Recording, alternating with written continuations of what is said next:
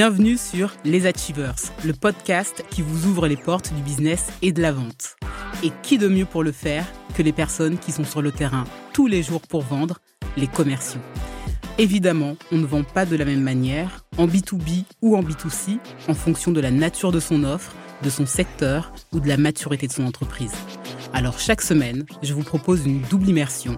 Je reçois une personne qui nous expliquera son marché et sa réalité de la vente. Je suis Audrey Petro, consultante en développement commercial et toujours sur le terrain. Je vous souhaite une très bonne écoute et je vous dis à tout de suite.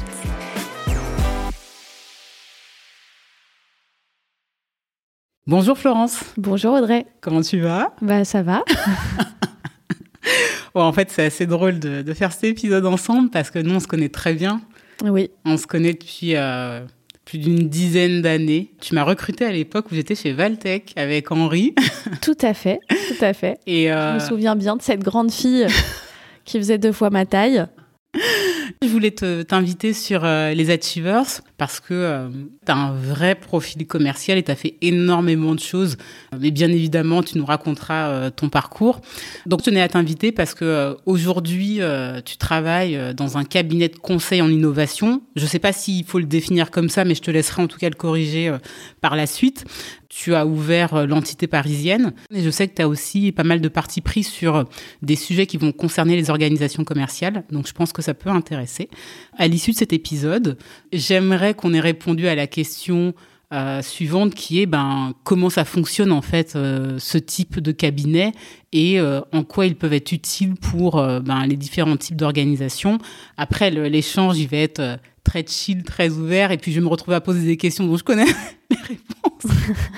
Ah, tu vas peut-être apprendre des choses, tu sais peut pas. Peut-être. Et peut-être que je te poserai des questions que je n'ai jamais osé te poser. C'est pas vrai. Donc, euh, bah, l'idée, c'est que surtout que tu, vois, que tu nous présentes un petit peu euh, ce que vous faites euh, aujourd'hui et que tu nous expliques comment fonctionne l'organisation commerciale. Donc, si le programme te va, je te bah, laisse écoute, te présenter. ça me va. Merci déjà de m'inviter. C'est mon premier podcast. Je suis un peu intimidée. Donc, bah, je, vais, je vais un peu raconter peut-être le début de, de, de, cette carrière qui commence à à arriver euh, au mi-terme, puisque j'ai 42 ans aujourd'hui. Euh, j'ai deux enfants, je suis maman.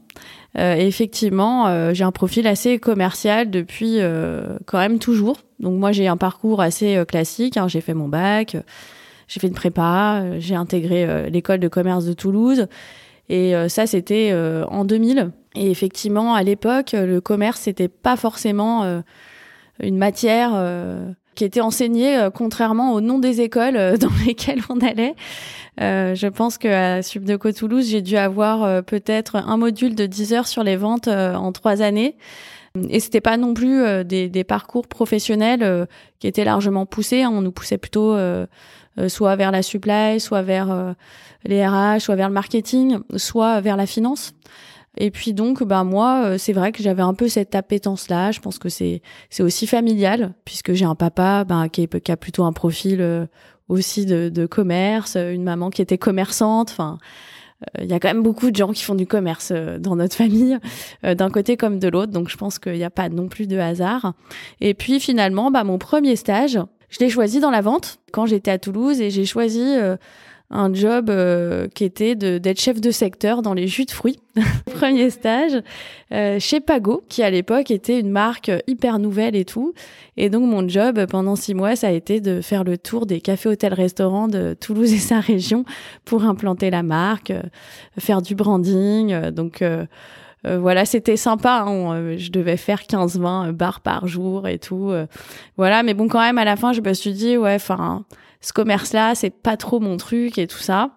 Et puis, euh, je voulais quand même tenter le marketing. Donc, euh, j'ai pu euh, avoir l'opportunité de partir à Singapour pour un stage en marketing chez Michelin en Asie-Pacifique, où j'ai fait plutôt du marketing événementiel à destination bah, des retailers. et l'idée, c'était d'encourager bah, finalement des, des distributeurs de pneus à distribuer du Michelin en Asie. J'ai adoré ce stage, c'était génial. Enfin, j'ai fait de l'événementiel sur des circuits, etc. Mais quand je suis rentrée en France et qu'il a fallu trouver un job, je voyais les jobs marketing euh, dans des boîtes d'études, chef de produit et tout. Enfin, je me, je me projetais pas du tout, mais alors pas du tout euh, sur ces jobs-là. Je me suis dit, je vais m'ennuyer, c'est sûr, etc. Donc, je me suis assez vite euh, mise à rechercher un job plutôt dans le commerce, avec une idée en tête, c'était de me dire finalement, si j'apprends à faire du commerce très tôt, en fait derrière, je pourrais tout faire parce que c'est une compétence clé et, et je pense qu'il faut l'acquérir vite et, euh, et, donc j'ai passé des entretiens, mais dans tout type de poste de commerce, parce que je savais pas trop. C'est vrai qu'on n'était pas tellement guidé euh, à l'époque dans les écoles. Et en 2003, ben, les postes c'était euh, chef de secteur chez Danone ou chez Coca, enfin toute la grande distrib. Il y avait les jobs de chef de rayon chez Carrefour ou chez Lidl et quand sais-je. Il y avait euh, et là, il y avait des jobs en B2B. Donc j'ai passé des entretiens à peu près dans tout ça qui m'a euh, donné quand même une idée de ce qui me plaisait ou pas. Donc je me suis dit que moi, euh, mettre des yaourts en rayon à 4 heures du mat, c'était pas trop trop ma cam. Et puis euh, j'ai un peu commencé à faire des entretiens dans des boîtes plutôt techniques, en produits, en B2B. Et donc j'ai J'étais un peu désespérée en vrai, hein, parce que ça faisait deux trois mois que je cherchais, c'était très long. Parce qu'à l'époque, euh, juste pour le rappel, on... c'était quoi la crise euh Ouais, il y avait quand même une petite crise, et c'est vrai que les pour les jeunes diplômés, c'était pas euh, hyper évident. Puis je suis pas de nature patiente, donc moi, quand je suis rentrée de Singapour après trois ans d'indépendance, je me suis retrouvée chez mes parents en Vendée. Déjà, au bout de deux mois, j'étais déjà un peu au bout de ma vie. Donc euh, en, en, vrai, euh, j'ai commencé à passer des entretiens. Le, le, premier truc qui est devenu sérieux, c'était les ascenseurs Otis. J'ai trouvé alors assez intéressant comme process de recrutement, hyper pushy. Euh, les mecs, tu passes une journée chez eux, tu arrives à 8 heures du mat, ils te font passer des entretiens de groupe, des entretiens tout seul, et le soir, ils te gardent jusqu'à temps que tu signes ton contrat. Et euh, ça m'a fait flipper. Je me suis dit, ils sont fous. ils sont fous. Voilà. Et puis, euh, un peu désespéré, euh, on me convoque un entretien pour une société que je connaissais pas trop qui s'appelait Konica. Et puis, je regarde, et puis on, je vois que c'est pour défendre des, des photocopieurs. Bon, je vous avoue que c'était pas, c'était pas trop mon, mon rêve hein, en sortie d'école. Et puis à l'époque, j'ai un pote qui me dit vas-y, t'as rien à perdre. J'y vais vraiment en marchant, en reculant. Euh, en me disant mais c'est pas du tout pour moi de faire ça. Euh. Pour quelle raison? Ben voilà, a priori, euh, faire cinq ans d'études pour vendre des copieurs, enfin c'était un peu low cost quoi. Et euh, et puis j'arrive dans dans une succursale régionale quoi. Il y avait voilà, c'était à Ivry-sur-Seine, je me rappelle faire cet entretien, qui était un entretien de groupe. Et les entretiens de groupe dans les dans le commerce, moi je trouve ça hyper excitant parce que tu te retrouves avec 15 personnes et en fait, tu as juste envie d'être la meilleure et tout. Euh, et, c'est un exercice que moi, j'aimais bien et dans lequel je m'en sors assez bien. Donc, je, je, passe cet entretien de groupe, je passe euh, le step d'après, etc. On était deux, trois. Et puis, je rencontre euh, des managers de vente, la directrice et tout dans la même journée. Et en vrai, je flash sur les gens. Je me dis, ils ont l'air trop sympas, équipe hyper jeune, ils me vendent bien le truc. et je me dis, tu sais quoi, pourquoi pas? Alors c'était quand même assez osé parce que euh, à l'époque, quand on sortait d'école, on, était sur des niveaux de salaire fixes, euh, allez entre 30, 35 et 40 peut-être. Euh, voilà. Et là, quand même, le job, c'était de vendre des photocopieurs et des solutions d'impression numérique à des PME dans des départements avec un fixe au SMIC. Donc le pari, c'était quand même, si tu n'y arrives pas euh, ton, mois, ton, plus là. ton fixe plus moins tes tickets resto, bon en gros il te reste 800 euros net euh, pour vivre à Paris, ça, ça, va être quand même un peu compliqué. Et puis finalement je me suis dit allez tu sais quoi, je en fait j'y vais, au pire je suis nulle, je saurais que c'est pas pour moi. Et puis si si si je suis bonne ben finalement euh, bah, je gagnerai bien ma vie et et voilà. Donc je suis rentrée, c'était génial. Euh, ma première expérience de vente hyper structurante. Chez Konica, il faut savoir que dans ces boîtes-là, qui sont quand même l'équivalent Xerox, on, on nous fait rentrer euh, en stage intensif. Donc euh, déjà, on, on, débarque, on a un mois de formation complet sur les produits, les ventes, les techniques de vente, et etc. tu vends pas pendant ce mois-là? Tu vends pas pendant ce mois-là.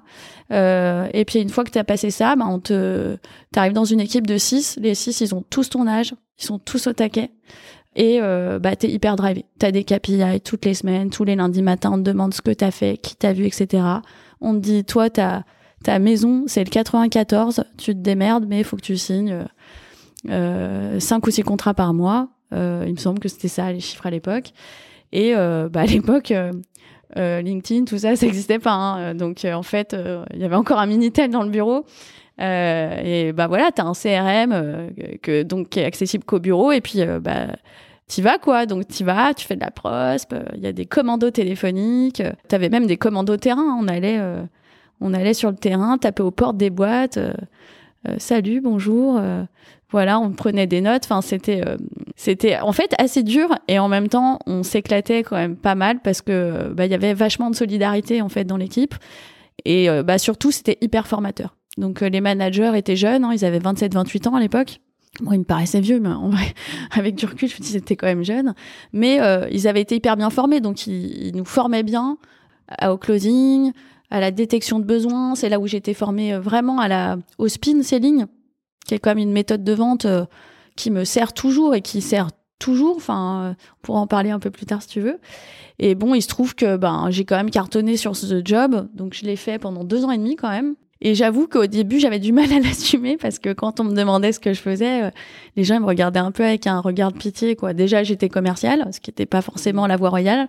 Et puis le deuxième truc, c'est qu'en plus, je vendais des copieurs et c'était euh, un peu la loose, quoi. Et, euh, j'ai même eu des remarques.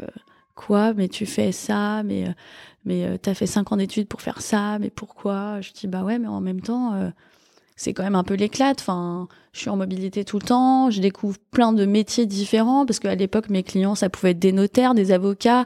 Euh, j'avais le marché de Ringis, donc j'avais des, clients euh, qui étaient, euh, bah, qui vendaient du foie gras, des fruits et légumes. Enfin, j'avais des, clients de tout type, quoi. Et, et c'était assez marrant. Et surtout, je le pensais pas, mais je gagnais vraiment bien ma vie. La deuxième année, j'étais quasiment à, à 23 ans ou 24 ans à 80 000 euros, 90 000 euros par an. Euh, de salaire. Et euh, bah, c'était fou, quoi. C'était fou de gagner ça à cet âge-là. Et voilà, donc je suis restée un petit peu, j'ai évolué dans la structure. On a vécu une fusion avec, avec une autre entreprise qui s'appelle Minolta. Et puis, euh, je suis devenue grand compte sur les marchés publics. Donc là, mais ça a complètement changé. Hein. J'ai commencé à gérer des boîtes comme l'UNESCO, ministère de la Santé, des conseils régionaux. Et là, ça m'a appris vraiment à travailler sur des marchés publics. C'est des ventes de long terme, c'est du lobbying, c'est vachement d'avant-vente, euh, c'est du temps passé avec euh, bah, des, acheteurs publics pour préparer des cahiers des charges et finalement s'assurer une forme de chance de remporter l'histoire, surtout quand on n'est pas les moins chers. J'étais un peu la plus jeune aussi du service. Et là, c'est pareil, j'ai passé deux ans. Et là, bah, on passe un an à bosser pour des gains au bout de 12 mois, quoi. Euh, mais on n'est plus sur les mêmes montants. Est-ce qu'à ce, moment-là, d'une certaine manière, tu, tu te libères un petit peu de cette image de euh, commercial de copieur parce que tu adresses des marchés euh, publics et du grand compte? Bah, Je m'en étais libérée avant euh, parce que bah, parce qu'en fait, ce métier, on peut en faire ce qu'on veut. C'est-à-dire qu'il y a des, commerciaux qui étaient très dans le volume, c'est-à-dire c'était des prospecteurs de malades, ils faisaient des, des, des quinzaines de rendez-vous par semaine, et ils faisaient des contrats avec des petites marges, mais ils faisaient leurs chiffres. Moi, j'ai jamais été trop comme ça. Moi, j'ai plutôt été euh, toujours dans la recherche un petit peu du, de la nouveauté. Et donc, euh, moi, j'étais plus euh, celle qui faisait moins de rendez-vous, mais j'analysais quand même pas mal mes clients parce qu'on faisait des montages financiers, etc. Enfin, c'était, il pouvait y avoir de la complexité. Et pour vendre, finalement, moi, je préférais faire moins de contrats, mais je vendais assez cher. Donc, donc, je m'étais affranchie de ça enfin depuis que je gagnais hyper bien ma vie, je me disais attends, toi tu fais peut-être du marketing chez L'Oréal ou chez Dior, mais bon, euh, moi, euh, euh, en fait, mon boulot il m'intéresse et puis en plus, je gagne quand même vraiment bien ma vie. Et, c'était limite un, une technique pour garder les gens. Parce que c'est quand même des modèles où il y a 350 commerciaux sur le territoire. Il y en a 30 qui vont hyper bien gagner leur vie. C'est les 30 meilleurs une bonne masse qui va gagner un salaire correct et qui va quand même générer du chiffre. Et puis ceux qui sont pas au chiffre, finalement, ils rapportent un peu, mais ils gagnent pas tant que ça. Donc, euh, donc c'est un modèle qui est quand même basé sur plus tu réussis, plus tu gagnes, plus tu gagnes, plus tu as envie de gagner. Enfin voilà. Donc euh, c'est aussi un modèle euh, duquel j'ai voulu sortir parce que après quatre ans et demi d'expérience de, bah, qui, qui m'ont hyper formé. Je me suis dit, attends, là, j'ai 27 ans, je suis un peu dans une cage dorée, je gagne 100 000 balles par an. Euh. Enfin, en fait, euh, je suis un peu dans la merde parce que euh, où est-ce que je peux gagner ça à 27 ans? Enfin, c'était quand même en, en 2008, quoi. Donc, je veux dire, à l'époque, c'était quand même beaucoup pour mon âge. Et je me suis dit, en fait, je voulais pas finir ma vie dans la même boîte.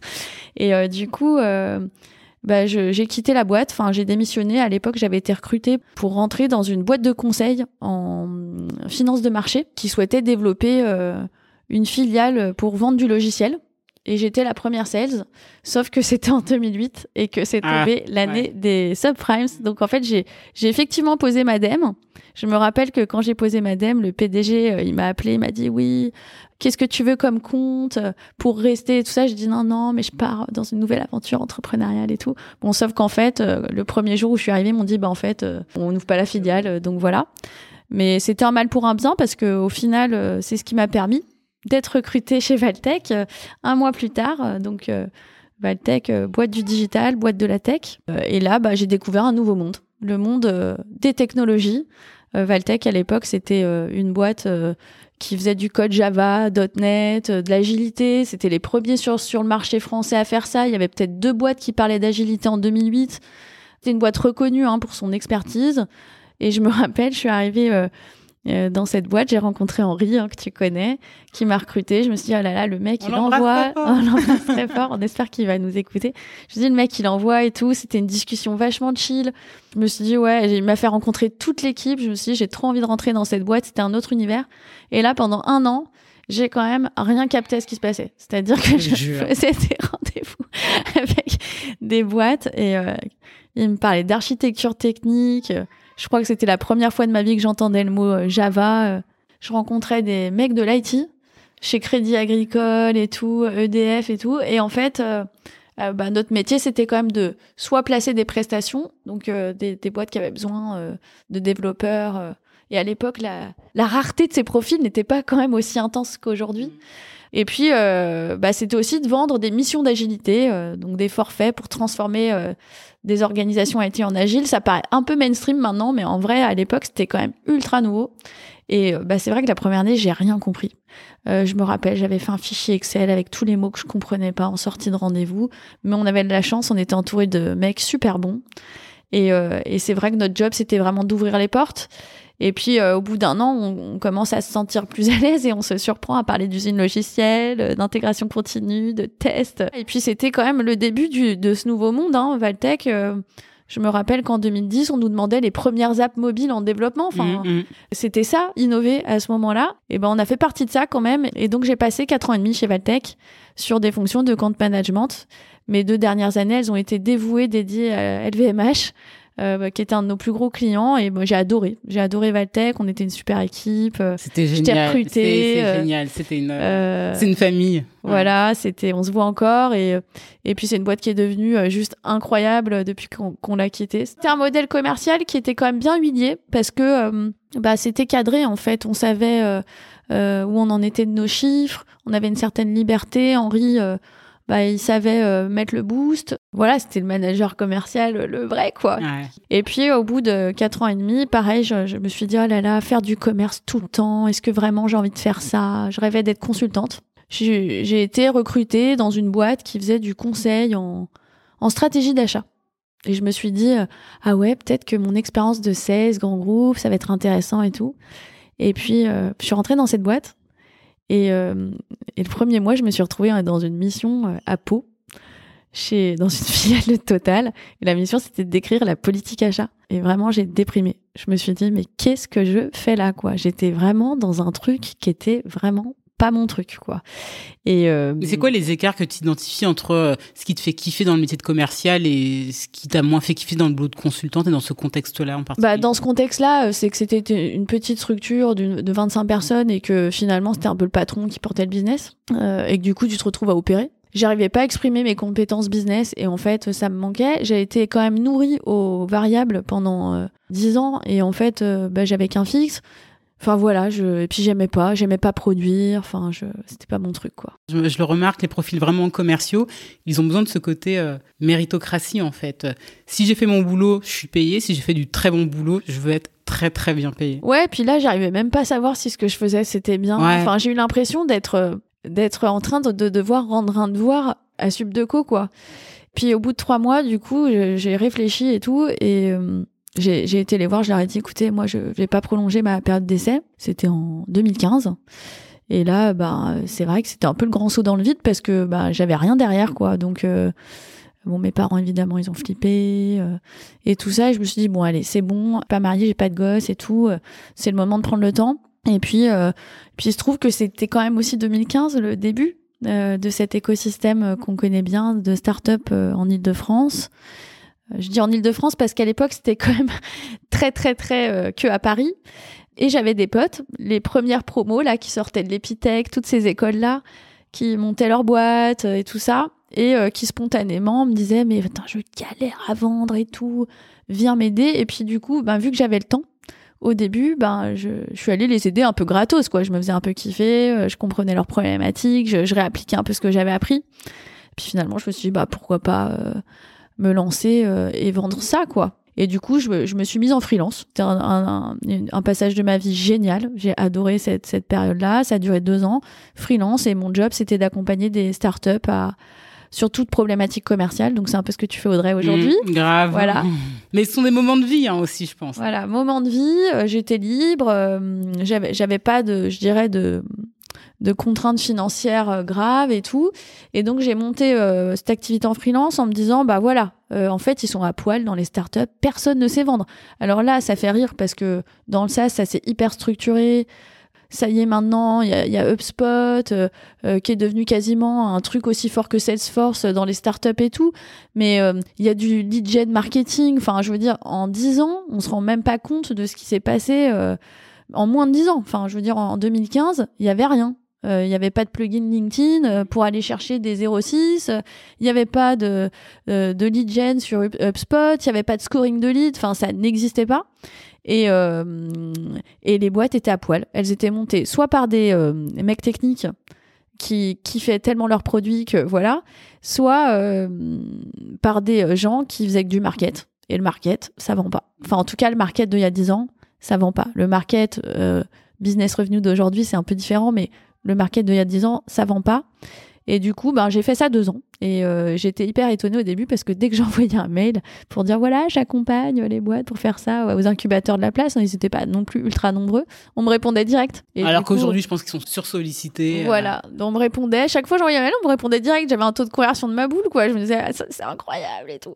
Et donc, assez vite, je me suis retrouvée sur un rythme de croisière. Euh, ben, avec un bon chiffre d'affaires, quoi. Je faisais peut-être euh, 10 000 euros par mois de chiffre, et c'était cool avec quand même ce côté que tu dois connaître aussi, euh, ce côté de t'es quand même sur de la mission courte. T'es quand même dans la certitude, euh, faut que tu trouves 4-5 clients euh, quasiment tous les mois. Mais bon, franchement, en vrai, c'était hyper excitant. J'ai bossé avec des... Enfin, j'ai bossé sur des super projets. Il y a même des boîtes que, que je vois aujourd'hui encore en place, qui sont devenues grosses et tout. Et, et vraiment, c'était génial. Euh, mais moi, je suis quand même quelqu'un qui aime la sécurité. Et il se trouve que c'était deux ans plus tard, c'était aussi un moment euh, bah, perso euh, différent. Euh, un moment perso dans lequel j'allais me marier. J'avais quand même 36 ans. Il y avait la question des enfants et tout.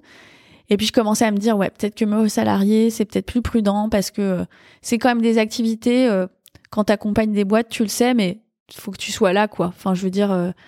Euh, et c'est vrai que je me suis dit, enceinte et tout, si ça m'arrête... Alors je sais qu'il y a plein de nanas là qui vont sauter au plafond en disant, mais on peut très bien être entrepreneuse avec des enfants. Enfin, là, c'était il y a quand même 7-8 ans.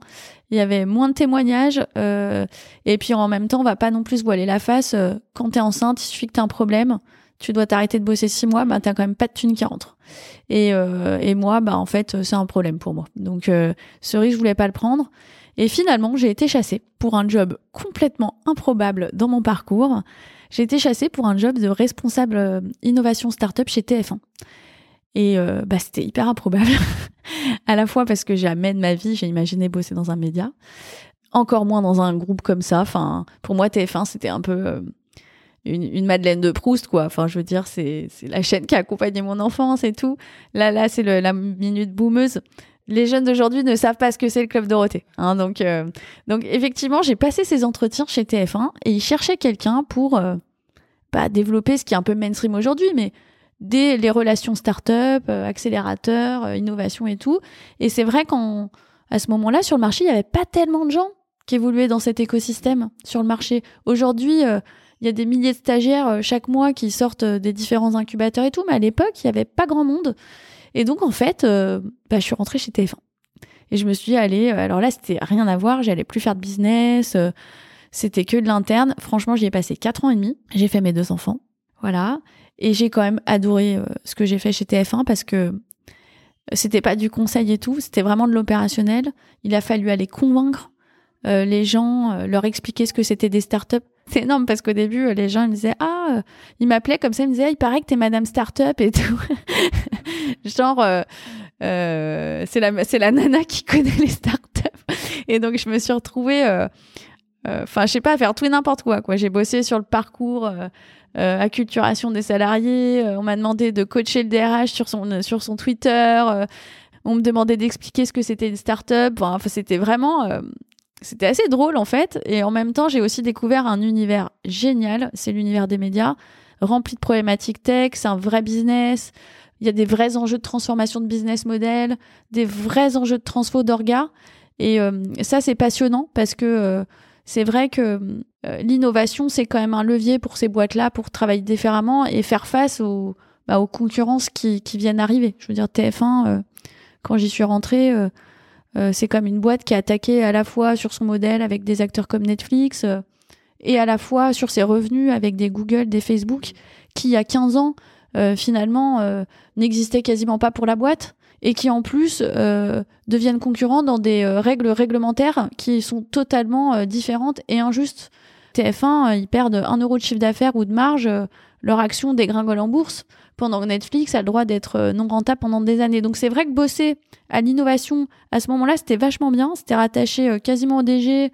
voilà, c'était nouveau et donc finalement mes compétences commerciales, elles ont plutôt servi à packager des propositions de valeur et à faire en sorte que les gens en interne s'y intéressent et s'en emparent et c'est comme ça qu'on a réussi euh, à vendre le projet du Media Lab à Station F, que du coup j'ai proposé à ce moment-là en disant il faut qu'on soit dans la place, c'est la vitrine aussi de l'entreprise, c'est un moyen pour les startups euh, ad tech, euh, voilà d'être là. Et finalement j'avais un rôle un peu d'avocate de ces startups, puisque moi mon rôle ça a été de les trouver, d'imaginer qu'est-ce qu'elles pourraient vendre à TF1, parce que moi mon discours ça a toujours été les gars, une startup c'est pas là pour pitcher et vous faire rêver. Une startup, si elle vient dans un accélérateur comme le nôtre, c'est pas parce qu'on va l'accélérer dans sa stratégie. Enfin, euh, elle, ce qu'elle attend, c'est un contrat. Et donc, en fait, euh, finalement, mes compétences de sales, elles étaient un peu là aussi. C'est-à-dire euh, que moi, j'ai toujours mis le, curseur là-dessus. Le curseur sur il est interdit de faire perdre du temps aux boîtes. Si on n'a pas une intention de signer un contrat, ça sert à rien. Et c'est vrai que j'avais un peu ce rôle aussi côté startup en leur disant vous laissez pas faire, vous laissez pas embarquer euh, si ça vous euh, déroute de votre euh, de votre stratégie business, vous n'avez pas que ça à faire en fait. Et ça faut nous le dire. Et j'avais toujours eu ce positionnement là.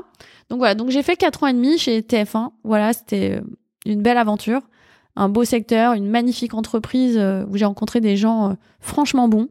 Bon après il y a des dérives hein, liés au fait que tu es comme dans un grand groupe d'images et euh, où euh, tu as des plateformes verts euh, et où en fait je me disais mais qu'est-ce que je peux faire d'autre dans cette boîte en termes de carrière? Et je me voyais pas du tout faire autre chose. Je me voyais pas être commercial de pub, je me voyais pas enfin voilà, je, me disais ça y est, mon temps est passé.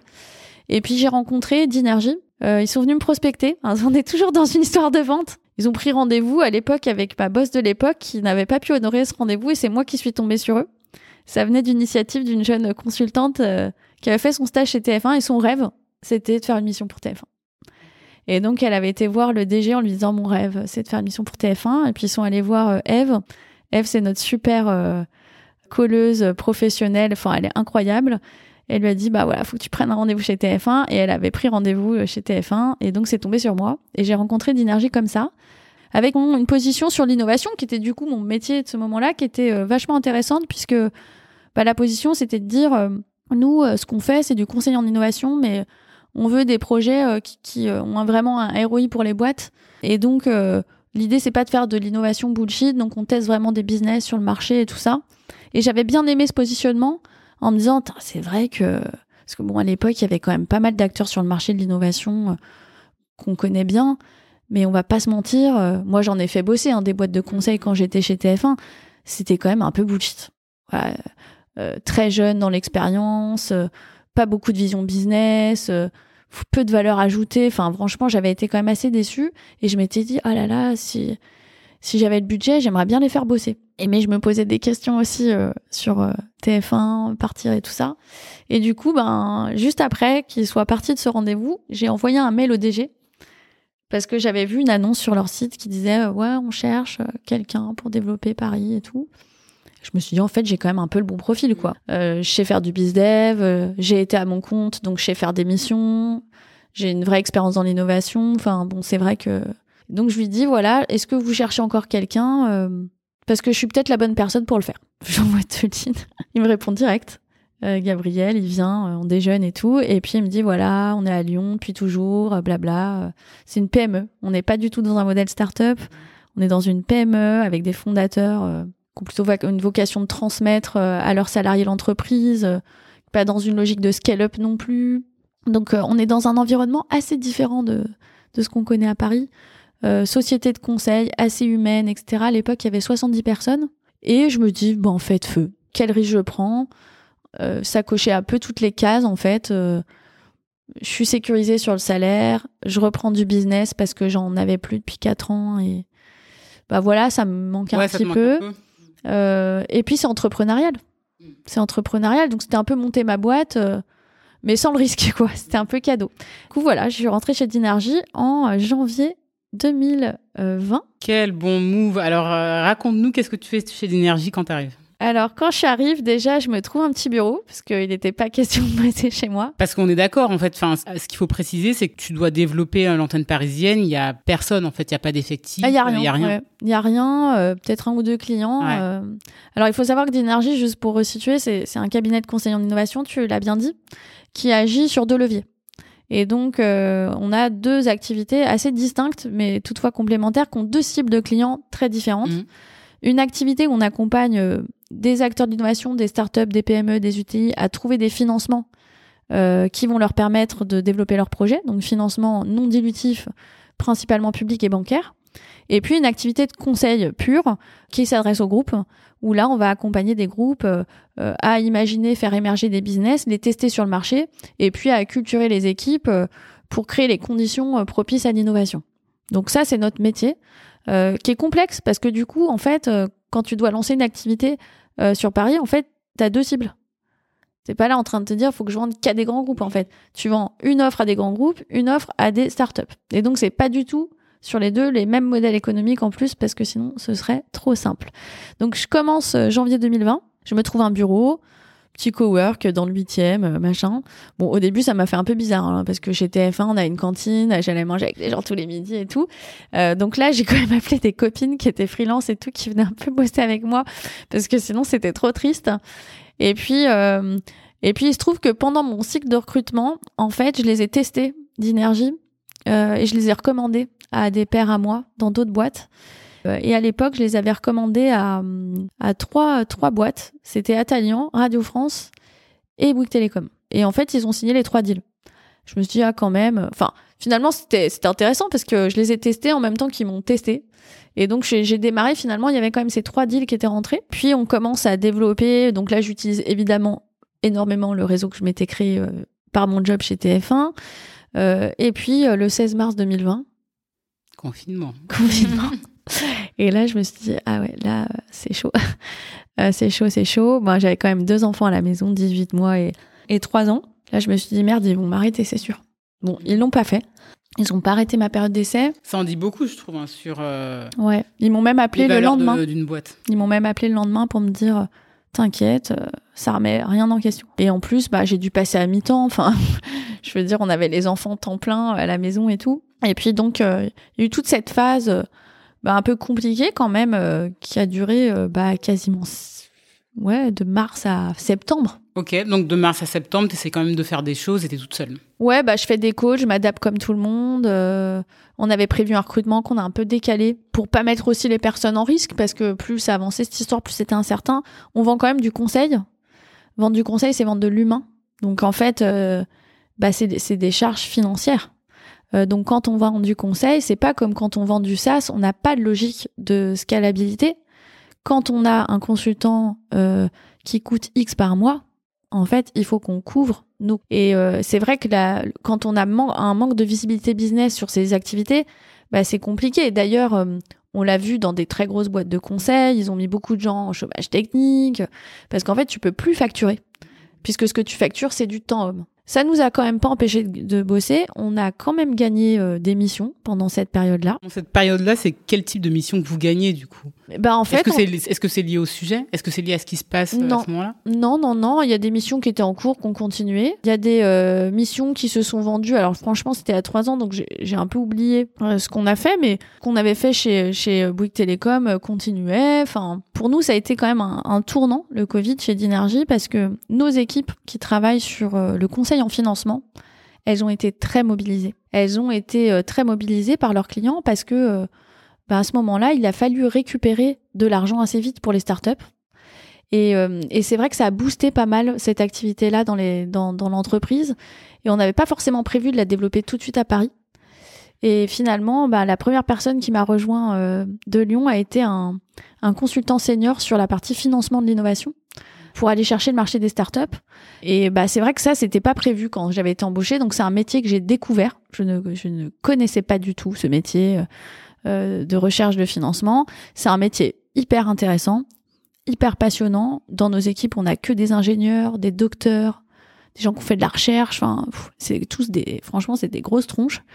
Et, euh, et en fait, ça consiste vraiment à, à permettre à des startups à la fois d'optimiser leur fiscalité en argumentant euh, ce pourquoi leur projet d'innovation et, de le faire bien pour pas qu'ils soient contrôlés fiscalement et qu'ils soient en risque. Et donc pendant toute cette période de Covid, il a fallu aller chercher les avances de trésor à l'État et c'est nous qui avons aidé euh, nos clients à le faire. Et puis euh, le Covid, il a aussi fait émerger le plan de relance 2030. Et ça, ça a ouvert des voies pour les startups et les gros groupes aussi, hein, pour pouvoir travailler sur l'innovation de rupture, sur des sujets de souveraineté nationale, l'intelligence artificielle, le cloud, euh, la transition environnementale, les alternatives au plastique, les mobilités nouvelles, la smart city. Enfin, en fait, le plan de relance, c'est une opportunité de fou et je pense que les gens ils s'en rendent pas si compte, ceux qui sont pas dans les sujets, mais en fait, il y a des millions d'euros aujourd'hui disponibles de l'Europe et de l'État pour financer des projets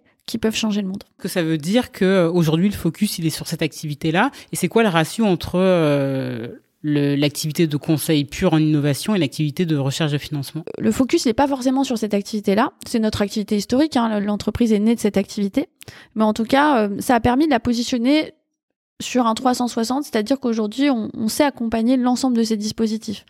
Aujourd'hui, le, le conseil, c'est-à-dire business design, créer la bonne proposition de valeur sur un concept, tester une innovation sur un marché.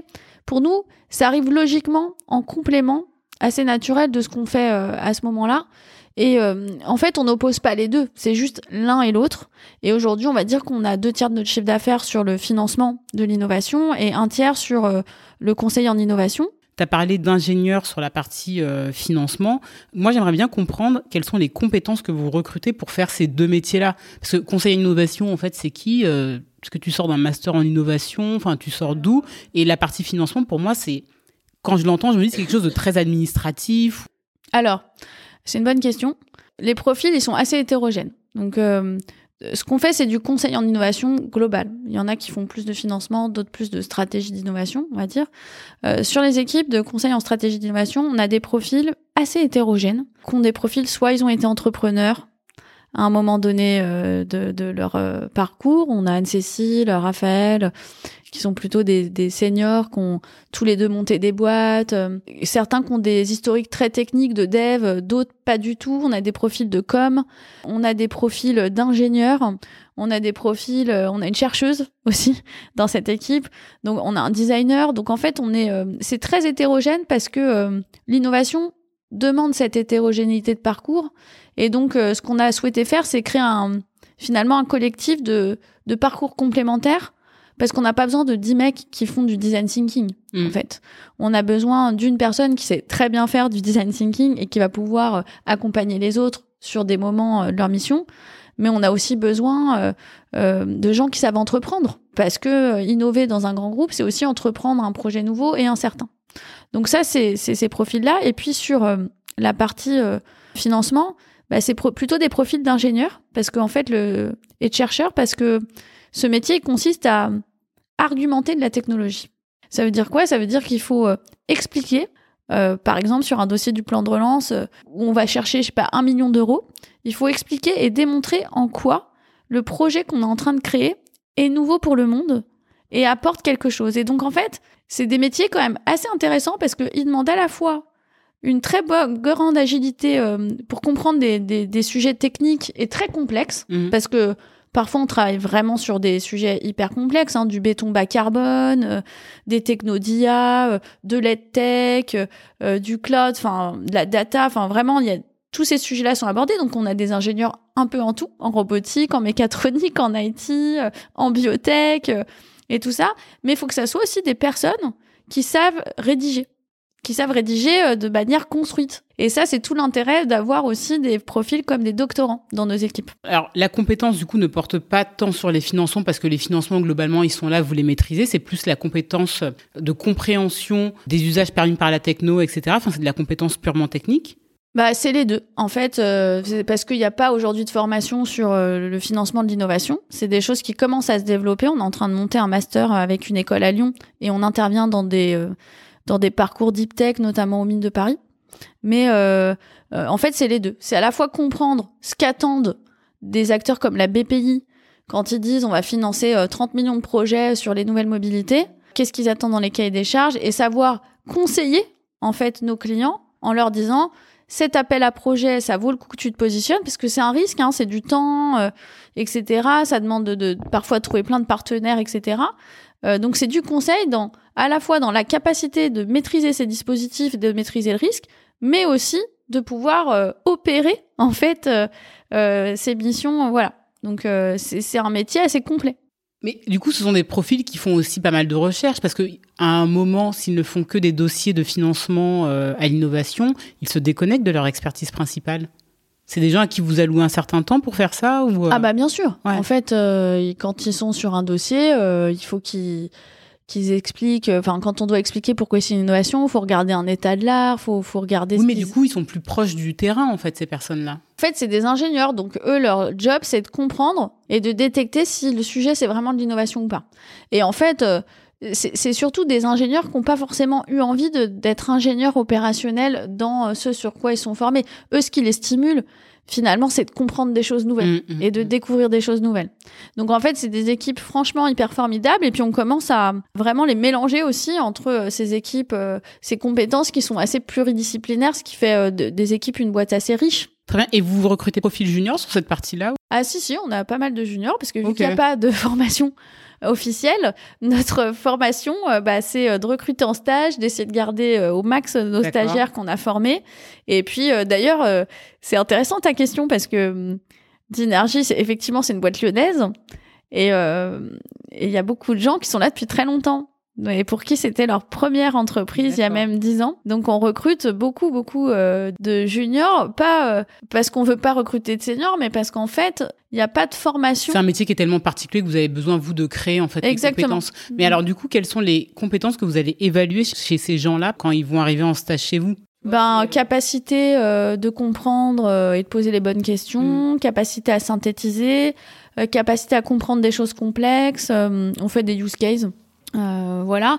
Et puis on va aussi euh, évaluer la posture client parce que euh, c'est dans leur rôle de conseil, c'est eux qui gèrent la relation client mmh. et qui gèrent la confiance et qui gèrent aussi l'upsell. Donc moi, par exemple, je donne des petites formations commerciales aux équipes. Ah, d'accord. Donc on... ok, on y vient. Aujourd'hui, vous êtes combien? Alors aujourd'hui, on est à 120 sur 5 sites. Ouais. Et à Paris, bah maintenant, on est une petite quinzaine, entre 15 et 20.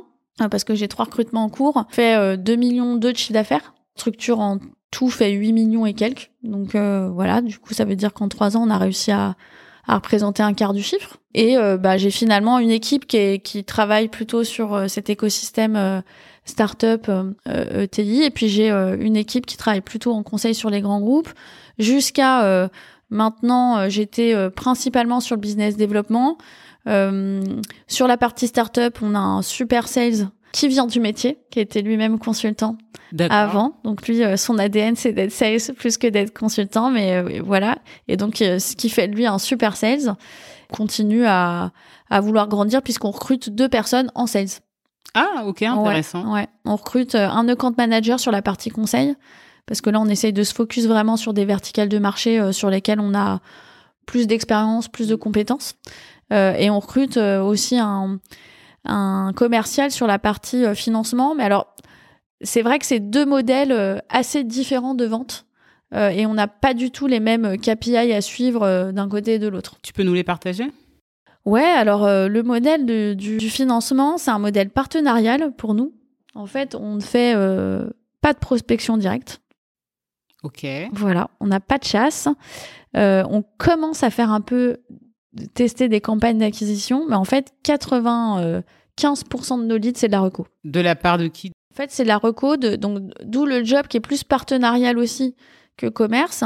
En fait, on se rapproche de fonds d'investissement, on se rapproche d'accélérateurs comme Paris Co, euh, comme l'accélérateur de l'X. Euh, on se rapproche finalement de, de ces lieux où, où se jouent finalement ces, ces nouveaux projets d'innovation. Et, euh, et on se positionne un peu comme des aidants. Donc en fait, euh, nous, ce qu'on vend, c'est à la fois la complétude de notre offre et surtout la qualité de nos ressources. Parce que quand on vend du conseil, je le répète, on vend des humains. Donc euh, ce qu'on vend, c'est l'intelligence. C'est pas un produit. voilà. Et donc du coup, on a, on a pas mal de partenaires qui nous envoient régulièrement des leads et ces partenaires bah voilà ça peut être des fonds des incubateurs des DAF à temps partagé pas mal des experts comptables des clients à nous qui nous recommandent euh, à leurs potes enfin voilà. Et en fait c'est vrai que le job de développement il est plutôt dans le développement du réseau de partenaires et son animation pour générer ces leads que dans de la chasse pure directe euh, parce que c'est pas forcément le positionnement euh, qu'on a envie d'avoir et puis, c'est un modèle économique qui est très au success fees. Vous vous rémunérez comment sur cette partie ben, En fait, quand on vend, par exemple, un accompagnement sur du crédit impôt recherche, donc tous les entrepreneurs qui, qui t'écoutent euh, le savent parce qu'ils sont forcément accompagnés là-dessus. C'est un marché hyper concurrentiel. Euh, on vend un pourcentage de ce qu'on fait gagner à nos clients, grosso modo, mais c'est des accompagnements qui durent trois ans, donc c'est un peu un modèle SaaS, quoi. Euh... Attends, attends, vous prenez sur ce que vous lui faites gagner, mais du coup, vous êtes payé quand? Eh ben, c'est ça la complexité de notre modèle, c'est que quand on gagne, par exemple, un client euh, en 2023 pour l'accompagner sur son crédit impôt recherche, ben en fait, on va pouvoir le facturer que l'année d'après. Donc nous, on parle en N plus 1 ou N sur N.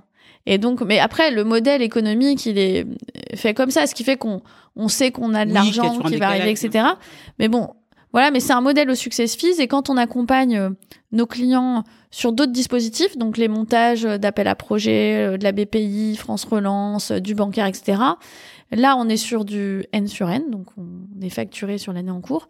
et là, on est sur des modèles mixtes où on a un petit forfait fixe, mais quand même une bonne partie aussi au succès. Mais c'est des cycles de vente très courts, c'est-à-dire qu'en général, ah ouais, ah ouais, très court. C'est-à-dire entre le moment où le lead arrive et où on fait une propale et où on nous dit oui, Franchement, s'il se passe un mois, c'est le grand max.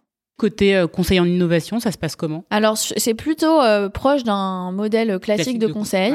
Bah, qui, qui vit avec euh, cette espèce de paradoxe parce que dans les boîtes de conseil, la stratégie de vente, elle est pas hyper linéaire. Hein. Mm, mm. Il y a des boîtes de conseil où c'est que les associés qui vendent, il n'y a pas de sales. Il y a des boîtes de conseil qui ont des sales, et puis il y a des boîtes de conseil qui ont un peu les deux. Euh, bon, nous on fait partie des troisièmes. Donc euh, nous on a euh, on a des sales, donc on a un account manager qui est là depuis très longtemps et qui est plutôt sur un positionnement industriel. Il travaille avec Eve justement, qui est vraiment une génie du téléphone. Et voilà, c'est la nana. Tu vous prends les rendez-vous télé. Bah, tu lui dis, il me faut le head of le head of innovation de telle boîte. Enfin. Tu devrais pas dire ça sur un podcast, ils vont la démarcher. non mais elle ne quittera, nous, nous quittera jamais euh, Eve, si tu m'écoutes. Mais en tout cas, elle est vraiment douée et euh, je trouve que d'ailleurs les gens ils se rendent pas compte de ce qu'elle fait. Ouais. Parce qu'en fait, il y a beaucoup de, de, de rendez-vous qu'elle prend où en fait le deal il signe genre deux ans après. Parce que en fait, la vente dans ces groupes-là, surtout sur des sujets d'innovation où on n'est pas en train de vendre de l'intégration SAP ou Salesforce, en fait, entre le premier contact qu'on a avec un gars, le gars d'après qu'on va voir, euh, voilà, des fois il se passe 11, 12 mois. Et, c'est vrai que souvent, d'ailleurs, les équipes de conseil, ils s'en rendent pas compte de ça. Parce qu'eux, ils voient le truc arriver, limite euh, au moment où il faut faire une propale ou au moment euh, euh, où on gagne la mission. Et en fait, ils se rendent pas compte qu'avant, bah, il y a une Eve qui a peut-être appelé 15 mecs avant pour avoir le bon gars. Et donc voilà, et donc ce, cette compte, il travaille beaucoup avec Eve et ils mettent en place des stratégies sur des comptes clés pour nous. Ça, c'est euh, un premier sujet. Et puis après, euh, effectivement, on, a aussi une partie de notre activité où on a un peu de régie. D'accord. Ce qui nous donne un petit matelas euh, plus confortable, où là, c'est plutôt des clients qui ont besoin de gens chez eux. de gens en innovation chez eux, opérationnels, et puis le reste du modèle, c'est plutôt des missions au forfait. On va vendre un accompagnement sur six mois. Et là, les ventes, elles peuvent être portées soit par les associés, genre moi, ou moi, je vais plutôt travailler en réseau. Et de temps en temps, quand j'ai vraiment quelqu'un en vue, j'appelle Eve et je lui dis ouais Eve, est-ce qu'on peut travailler tel secteur? Et donc on se met un plan d'action sur le secteur et on y va comme ça. et là effectivement, on cherche à renforcer l'équipe en, en allant chercher, en, recrutant un account manager euh, pour aller un peu plus loin sur des comptes dans lesquels on est déjà, mais où on pourrait être plus. Je trouve ça super intéressant ce que tu es en train de nous dire et je trouve que c'est aussi une des limites en fait quand tu travailles dans le monde du conseil, c'est que alors certes vous avez deux activités principales, conseil en innovation et euh, recherche de financement, mais sur la partie vraiment conseil, à quel moment tu dis ça on fait et ça on fait pas en fait? Parce que c'est, en fait, c'est l'Eldorado. C'est, tu pourrais faire tout et n'importe quoi. Alors, c'est la question de débat de, toute l'entreprise. En fait, nous, euh, d'ailleurs, on vient de rebrander toute notre marque et tout, et donc c'est forcément des questions qui sont posées. C'est quoi nos offres et tout ça on sait ce qu'on fait. Nous, ce qu'on fait, c'est, euh, par exemple, on va pas vendre des programmes euh, euh start-up euh, trucs comme comme d'autres. Ça, on fait pas. Voilà. start-up trucs. voilà. nous, ce qu'on fait, c'est plutôt, on nous on nous donne une idée, on nous donne une techno, et nous, le métier qu'on a envie de faire, en tout cas que les équipes ont envie de faire, et je pense qu'il y a de l'utilité, c'est de dire, ben, est-ce que cette idée, elle a un intérêt pour quelqu'un en usage ou en marché? Donc on va se retrouver avec des gros acteurs qui ont des gros labos de R&D qui vont nous dire ah, on a développé cette techno, euh, voilà, bah c'est quoi l'usage en fait? Euh, À quoi ça peut servir et euh, quel pourrait être le marché? Et donc on a développé des méthodes qui permettent finalement à la fois de travailler autour de cette idée ou de cette techno en se disant bah ça serait quoi le marché sur lequel cette techno pourrait avoir le plus d'impact? Ça c'est premier, la première étape, je dirais. Et une fois qu'on l'a défini, alors on fait des recherches, on va faire des interviews, euh, y a des méthodos. Euh, ben, on va euh, aussi utiliser ce qu'on appelle le lean startup pour aller tester en fait la pertinence d'un concept sur un marché. Et donc au lieu de se dire on va dépenser 500 000 euros à développer un truc, comme on peut le voir dans plein de grands groupes, parce qu'il y a plein de grands groupes qui font ça, de se dire ah idée géniale mm. de je sais pas qui, on va aller chercher la techno, le machin, et on dépense 400 000 euros voire 500 000 à faire du dev pour un truc qui ne marche pas quand il le lance.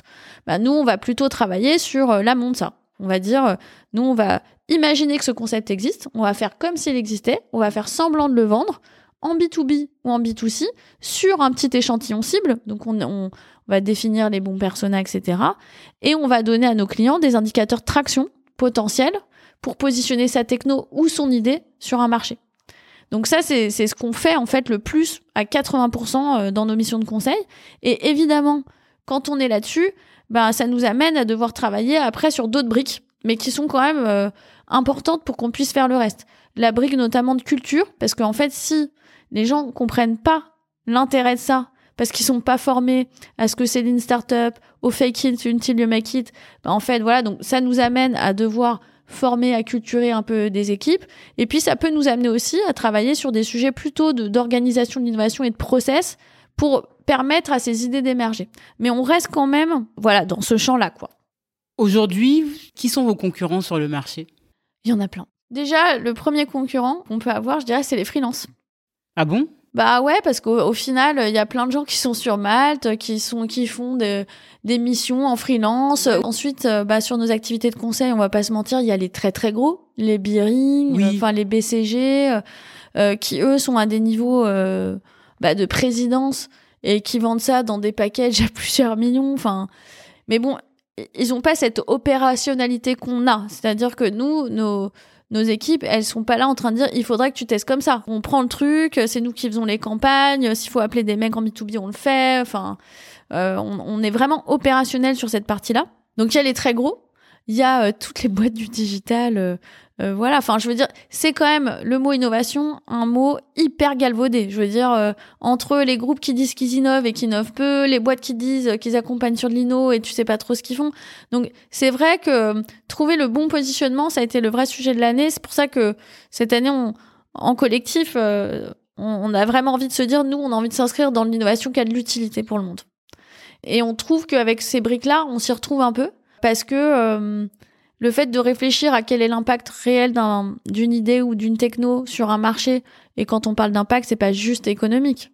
c'est social, environnemental, et aussi le fait de s'inscrire et d'accompagner nos clients à trouver les financements qui vont leur permettre de développer des projets qui sont vraiment game changer, parce que le plan de relance, on se dit a plein de millions, mais euh, le plan de relance ne finance pas n'importe quoi. En fait, la condition de transition et d'impact social et environnemental, est impératif dans toutes les réponses. Je sais que vous vous êtes engagé euh, auprès d'acteurs euh, dans le monde euh, environnemental, qui adressaient des sujets également sociaux. Est-ce que vous avez également une stratégie pour vous dire, bah, aujourd'hui, on va adresser exclusivement des clients comme ça, ou vous vous adressez également à des boîtes qui, je sais pas, cherchent à vendre plus de couches, plus de plus d'alcool. Alors, on a des limites éthiques. Ok. Ah, voilà. Donc, euh, par exemple, euh, l'armement, tout ça, on n'y va pas. D'accord. Tout ce qui est... Et ça a été le cas, on a dû refuser des trucs. Après, euh, ça a été une vraie question. En fait, on peut pas revendiquer de dire je vais travailler qu'avec des gens qui veulent avoir des idées pour la transition. En fait, ça serait notre rêve. La mmh, réalité du mmh. marché, c'est que c'est pas du tout le cas. Et la réalité du marché, c'est que les groupes qui s'annoncent, dirais, sur des stratégies d'innovation au bénéfice de la transition, il y, a des choses vraies, mais en tout cas, ce qui est clair, c'est que les budgets opérationnels qui sont mis derrière pour innover sont quand même pas à la hauteur des enjeux. Et aujourd'hui, euh, moi, tant que je verrai pas un directeur de l'innovation et du RSE attaché un COMEX, euh, je me dirais que bon, euh, il y a encore un peu du chemin. Mais en tout cas, nous, on prend pas trop ce parti. On se dit, de toute façon, c'est un peu ce qu'on a envie de faire. De toute façon, les, les startups qui, par exemple, s'inscrivent dans le plan de relance, sur des projets euh, de nouveaux matériaux, bah elles font un truc bien pour le monde. Et euh, nous, bah si on gagne des sous pour elles, ben ça maximise les chances d'impact de leur projet. Et ça, c'est déjà une première petite marche. On est aussi en train de réfléchir à, à comment démontrer que une stratégie de crédit impôt recherche, elle peut intégrer des démarches qui euh, font de la recherche pour la transition chez nos clients. Donc ça, c'est une démarche qu'on fait en plus de ce qu'on est censé faire. Et puis sur nos activités de conseil, l'idée c'est plutôt de se dire comment on peut sensibiliser quand on va travailler autour de concepts sur bah, l'impact social et environnemental qu'il peut avoir, sans se prétendre pro du RSE et tout ça, parce qu'on l'est pas. Mais en tout cas, prendre en considération que c'est des questions à se poser dans la manière dont on évalue euh, si on doit aller ou pas euh, faire un projet. Par exemple, là, on a travaillé avec Radio France euh, sur les JO 2024 et on les a fait bosser sur c'est quoi les critères hyper important pour vous pour définir les, vos priorités sur l'innovation sur les JO 2024 Bah en fait collectivement ils ont décidé que le critère environnemental serait dans les must et que ça serait pas une option. Donc après c'est à nous finalement d'être un peu garde-fou, de dire ah, bah, vous aviez quand même dit que c'était dans les must, euh, ça serait bien de vous y tenir. Mais mais voilà aujourd'hui on n'est pas encore dans un monde où les entreprises peuvent s'emparer pleinement de ce sujet parce que en fait, elles sont dans un dilemme sur leur modèle économique mmh, assez mmh, mmh. énorme. Euh, je veux dire, aujourd'hui, on prend le secteur de la construction. Il y a une chaîne, euh, c'est une filière compliquée. Il y a une chaîne de valeur compliquée. Euh, les chantiers qui se construisent aujourd'hui, c'est des chantiers qui ont été vendus il y a cinq ans à certains niveaux de prix, à certaines conditions. On peut pas se dire du jour au lendemain, ah bah ta maison, je vais la faire en argile, quoi. Parce qu'en fait, d'un point de vue économique, ça ne tient pas. Et donc c'est ça l'enjeu en fait, je pense, d'une partie de notre travail, c'est d'accompagner ces, ces, grandes réflexions-là. Et c'est là où nos deux activités sont hyper intéressantes pour ça. Ok, je pense qu'on a fait un bon tour là sur euh, le business model euh, de Dinergie. Euh, J'aimerais bien qu'on passe à la vente. Tu as évoqué des profils d'account manager et euh, de commerciaux, mais est-ce que tu peux m'expliquer vraiment dans le détail l'organisation commerciale, qui la dirige et comment elle se compose? Bah, On a un DIRCO qui est basé à Lyon. Son, sa mission, c'est un peu de coordonner l'ensemble fixer les objectifs de chaque activité euh, et aussi par agence. Voilà, c'est la complexité du modèle. Ah oui, donc du coup, c'est c'est lui aussi qui te donne les objectifs à atteindre. On les travaille, euh, on les fait ensemble. Mm. Voilà, on se dit voilà, euh, à ton avis cette année, voilà, comme tout le monde, c'est l'exercice, l'exercice bien sympa de la fin de l'année qui est jamais complètement fini au début de l'année d'après. Et effectivement, du coup, on a des, des, enfin, on a une agence à Marseille, une à Grenoble, une à Nantes aussi. Et donc, euh, bah, il y a du commerce dans chacune de ces agences. Donc il y a un commercial qui s'occupe plutôt euh, de Grenoble. Sur le sud, il y a aussi un commercial. Eux, ils sont plutôt euh, ciblés vraiment financement. Donc ils développent en fait les réseaux locaux sur le même modèle que ce qu'on fait à Paris et que, sur le même modèle que ce qui est fait à Lyon depuis toujours, puisque nos, nos fondateurs, ils ont aussi à la base un gros réseau hein, mm, mm. local. et puis effectivement sur la vente grand compte, on a un account manager full-time et puis après, on est plutôt dans un principe d'associés qui vendent. C'est-à-dire que c'est soit les directeurs, soit les consultants seniors qui, par leur réseau et par des rebonds, etc., vont aller générer le business, qui est un modèle qu'on retrouve en fait dans, dans pas mal de boîtes de conseil, mais qui est quand même un peu limitant parce que bah parce qu'on peut pas être au four et au moulin, et c'est la raison pour laquelle en fait on, on cherche là à staffer un petit peu plus le compte management. Quand on a une équipe commerciale qui est euh, aussi dispatchée, euh, est-ce qu'il y a des moments de rencontre euh, Ça s'organise comment? Alors, il y a quelques moments de rencontre, déjà à l'échelle de, de l'entreprise, parce qu'on est sur cinq sites, donc il y a quand même deux moments de rencontre pour tout le monde, qui est plutôt un gros team building sympa ou, ou des gros stuff. Ah oui, moi je parlais de commercial. Alors oui, euh, effectivement, euh, tous les lundis matins, donc une semaine sur deux, il y a la réunion commerciale euh, pour le camp de management côté conseil, et puis la semaine d'après, il y a la réunion commerciale sur le financement, et là on est tous tous ensemble, et là l'idée c'est de de regarder un petit peu à la fois le pipe, si on est en retard, pas en retard, ce qui est signé, pas signé, parce que ça permet en fait de staffer. Voilà, on l'a vécu chez Valtech, c'était un peu comme ça. Euh, et puis il y a aussi euh, les infos qui sont importantes à connaître pour les commerciaux. Euh, bah, par exemple, nous, dans, dans notre marché, il y a souvent des appels à projets qui sortent et qui touchent certains secteurs. Donc, en fait, c'est souvent à cette occasion-là qu'on nous le dit. Donc, à ces réunions, il n'y a pas que les commerciaux. OK. Il y a les directeurs d'agence et il y a aussi les responsables opérationnels des activités. Voilà, parce que c'est eux qui ont un peu la, la connaissance métier et qui vont pouvoir euh, à la fois anticiper le staffing de leurs équipes, mais aussi nous informer bah, des nouveautés, soit techniques, soit euh, on va pouvoir utiliser pour, euh, pour en parler à nos partenaires, à nos clients, etc. Pourquoi avoir séparé les deux réunions commerciales et euh, se dire qu'on réunit tout et potentiellement on peut mettre en place des synergies sur certains clients ou autres? Alors parce que c'est compliqué. Je trouve que en plus avec le télétravail, le distanciel, ça multiplie. Enfin, les gens sont quand même blindés de réunions et en fait, euh, euh, déjà être cinq agences euh, et devoir parler d'une activité, ça nous prend bien une heure. si on doit tout faire, bah, ça va pas intéresser une partie des équipes. Donc en fait, on, préfère les séparer. Pas tant pour les commerciaux, parce que finalement, les commerciaux, ils sont un peu aux deux, puisqu'on vend tous un peu tout quand même à la fin. Mais surtout pour les responsables d'activité, parce qu'en fait, ils ont pas que ça à faire, tu vois. Donc, donc c'est plutôt dans une logique un peu euh, d'efficience. Est-ce que tu peux me parler un petit peu des profils euh, qui composent euh, l'équipe commerciale? D'où ils viennent? Alors, hyper variés. Lionel, notre account manager, il est là depuis hyper longtemps. C'est un mec ultra senior. il connaît par cœur l'industrie. on a, bah, dans mon équipe, j'ai Simon, qui était consultant. Et c'est vrai que sa nature business est assez vite sortie. Hein, c'était vraiment le consultant qui faisait du business spontanément et, et voilà, assez naturellement. Euh, il était à Lyon en plus. Donc, euh, autant dire que faire venir des gens de Lyon pour s'installer à Paris, c'est pas gagné. Il y en a quand même qui, qui ont fait le pas. Et Simon en fait partie. Et, et bah lui, euh, c'est un profil qui est jeune, mais hyper talentueux. Il a vraiment ça dans le sang, quoi. le relationnel, l'empathie, la capacité vraiment à, à comprendre tout de suite là où il va apporter de la valeur, à mettre en face la bonne expertise. Et c'est peut-être le seul gars de la boîte qui sait vendre tout ce qu'on fait. Et c'est pas une question de seniorité, c'est vraiment une question, euh, pour moi, le commerce, c'est quand même un job, euh, et notamment dans le service, c'est un job d'intelligence.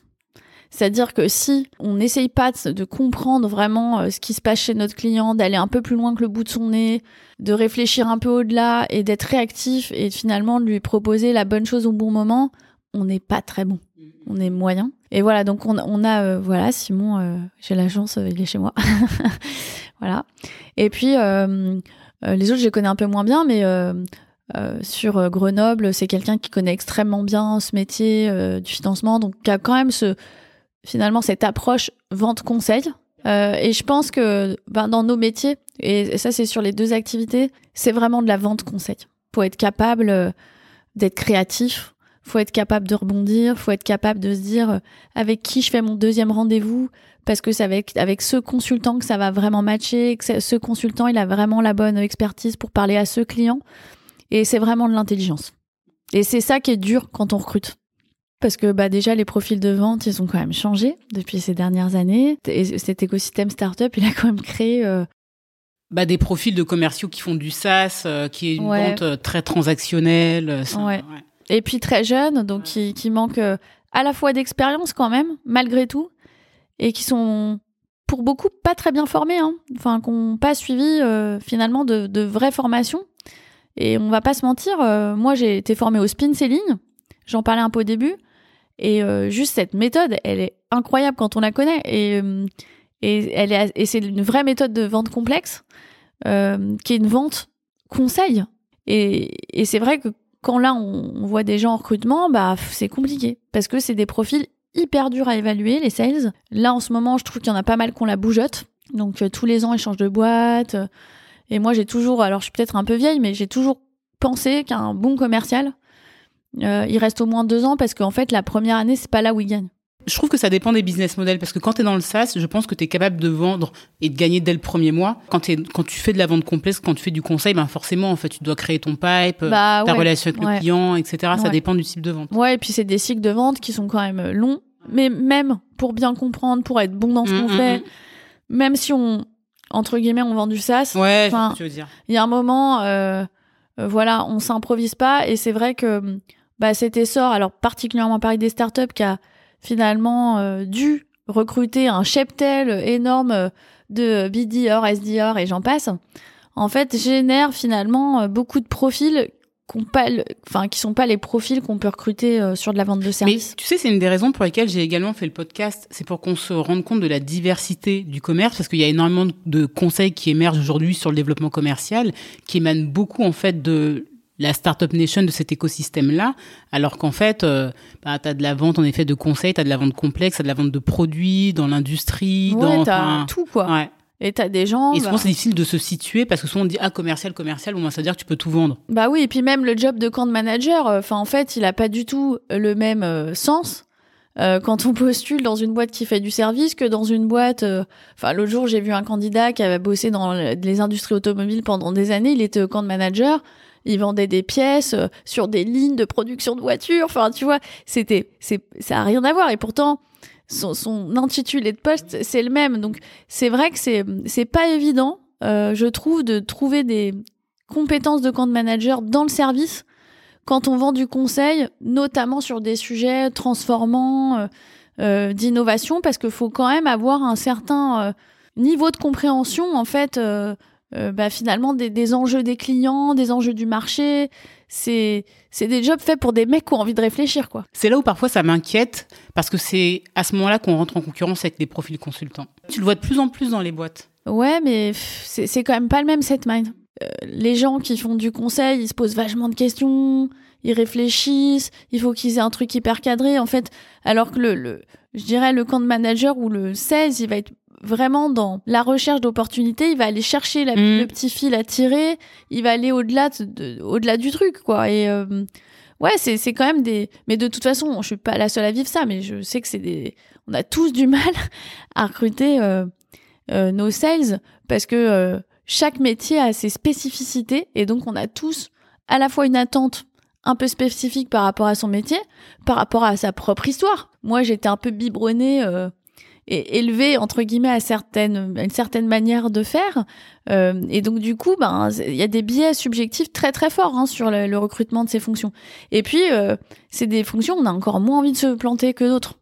Parce que euh, en fait tu sais que quand tu recrutes un commercial ben les six premiers mois c'est un peu ben, je veux dire on sait tous que les six premiers mois bon bah ils te rapportent rien. Donc en fait si tu te plantes bah t'as perdu un an. Bah t'as perdu un an.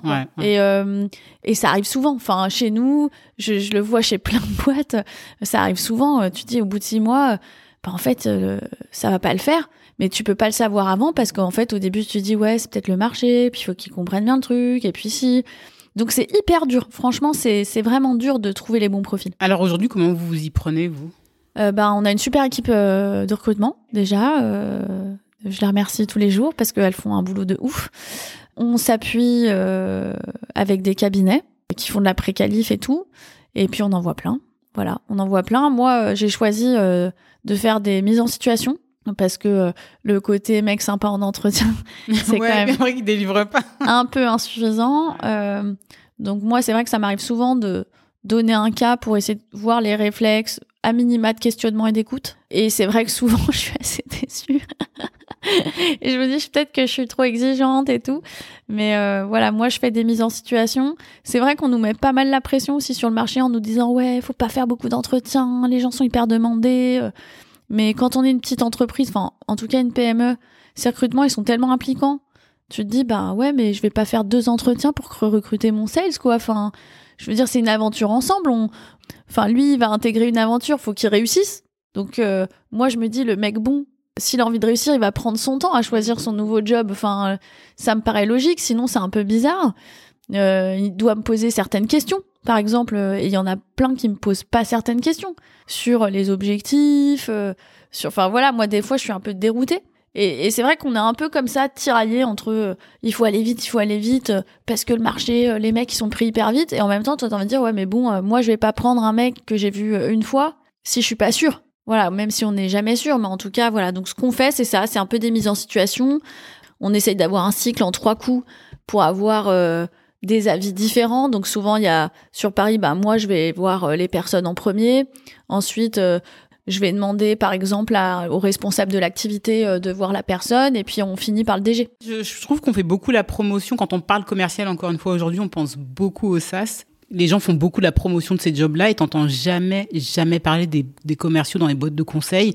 Et quand c'est le cas, c'est souvent commerciaux en ESN Ouais, et c'est ouais. souvent très décrié. Ouais. Mais pourtant, euh, les ESN c'est quand même des vraies bonnes écoles de vente. À l'heure où on discute, euh, l'épisode n'est pas encore sorti, mais on a fait un bel épisode sur le sujet avec euh, Mel, qui est directrice commerciale chez Takima, euh, qu'on connaît de l'époque de Valtech, Tout à fait. et elle défend très bien le sujet. Bah ouais, parce que même chez Valtech, finalement, on n'était pas une ESN, mais un peu quand même. Et c'est vrai que notre job, c'était ça. Et, euh, et en fait, c'est c'est des jobs quand même très, très formateurs hein, sur la, la, la relation client, sur la capacité à être réactif. Et Valtech sur la relation client, la gestion, le développement d'un portefeuille, euh, aller grenouiller partout sur un grand compte, euh, Ouais, et une puis de euh, mes meilleures écoles. on n'en a pas trop Ouais. parlé, mais il y a quand même un truc qui a, qui a quand même perturbé ce métier ces deux dernières années. C'est quand même euh, cette histoire du distanciel. Je sais pas s'ils en ont parlé dans les autres podcasts les- des autres invités, Mm, mm, mais mm. Moi, je me rappelle quand même chez Valtech, je, je passais des journées entières. Mais à grave à l'extérieur. Ouais, à Saint-Quentin en ouais. Yvelines, au Crédit Agricole. J'étais là dans les couloirs, il fallait que je rencontre tout le monde et tout. Et finalement, cette perte de lien, euh, cette perte du contact, cette espèce de, de truc, on va faire plus de rendez-vous en visio et tout, bah, Mm. crée quand même quelque chose euh, de pas top. Moi, bah, moi perso, je, je trouve ça un peu nul. Euh, mais en tout cas, ce qu'on voit, c'est que marquer l'esprit des gens à qui on parle, notamment sur les premiers contacts quand on est en visio, mais c'est ultra dur. Et en fait, euh, maintenant dans les groupes et tout, les mecs ils enchaînent des teams. Euh, D'ailleurs, nous aussi. Euh, et finalement, euh, c'est horrible, mais parfois je me dis, les mecs ils m'ont parlé pendant une heure, et c'est possible que dans une heure ils se rappellent plus de moi et qu'ils soient passés à autre chose, alors que si j'allais chez lui, et s'il avait eu à m'accueillir, à m'offrir un café, s'il avait eu à faire un débrief dans l'ascenseur et on se serait fait trois quatre blagues, ben en fait, ce qui te reste n'a rien à voir. Parce qu'en fait, à ce moment-là, t'as vraiment créé un lien. Et moi, euh, c'est vrai qu'il y a un truc que j'essaye de faire euh, euh, depuis quelques mois. J'essaye de me dire, non mais, les premiers rendez-vous, les gens que tu connais pas, il faut Il faut se absolument déplacer, mais c'est sûr. essayer de les voir en vrai. Et c'est de plus en plus dur, hein, parce que les gens, entre ceux qui télétravaillent, ceux qui ont la flemme, ceux qui vont te donner qu'une demi-heure. Et il y a deux écoles un peu là-dessus. Il y a des commerciaux qui disent Ouais, mais moi, ça me fait gagner grave de temps d'avoir que des calls d'une demi-heure, comme ça, je sais si ça vaut le coup ou pas. Ouais, mais euh, en fait, euh, moi, je suis presque sûre qu'une demi-heure, ça vaut pas le coup en visio. Parce que euh, on est dans un métier hyper humain. Euh, les mecs, quand ils bossent avec une boîte de conseil, ils bossent avec des humains. Et donc, toi, quand t'es directeur associé, consultant machin, t'incarnes un peu ta boîte. Et c'est la confiance, l'intelligence qui va ressortir de toi, qui va faire que ils vont se dire ah cette boîte, ça vaut peut-être le coup qu'on creuse. Et c'est vrai que ce truc, ça a quand même changé des choses dans la dans la vente. Ça l'a un peu déshumanisé. Et je pense qu'il y a quand même un effort à faire pour réhumaniser un peu ce lien. Je pense que c'est euh, une certitude dans le monde du SaaS, ça fonctionne comme ça et euh, a priori ça n'a pas de raison de changer. Dans le monde du conseil, c'est dû à la pandémie, mais t'as pas l'impression que les gens sont en train de retourner un petit peu au bureau? Et d'en revenir.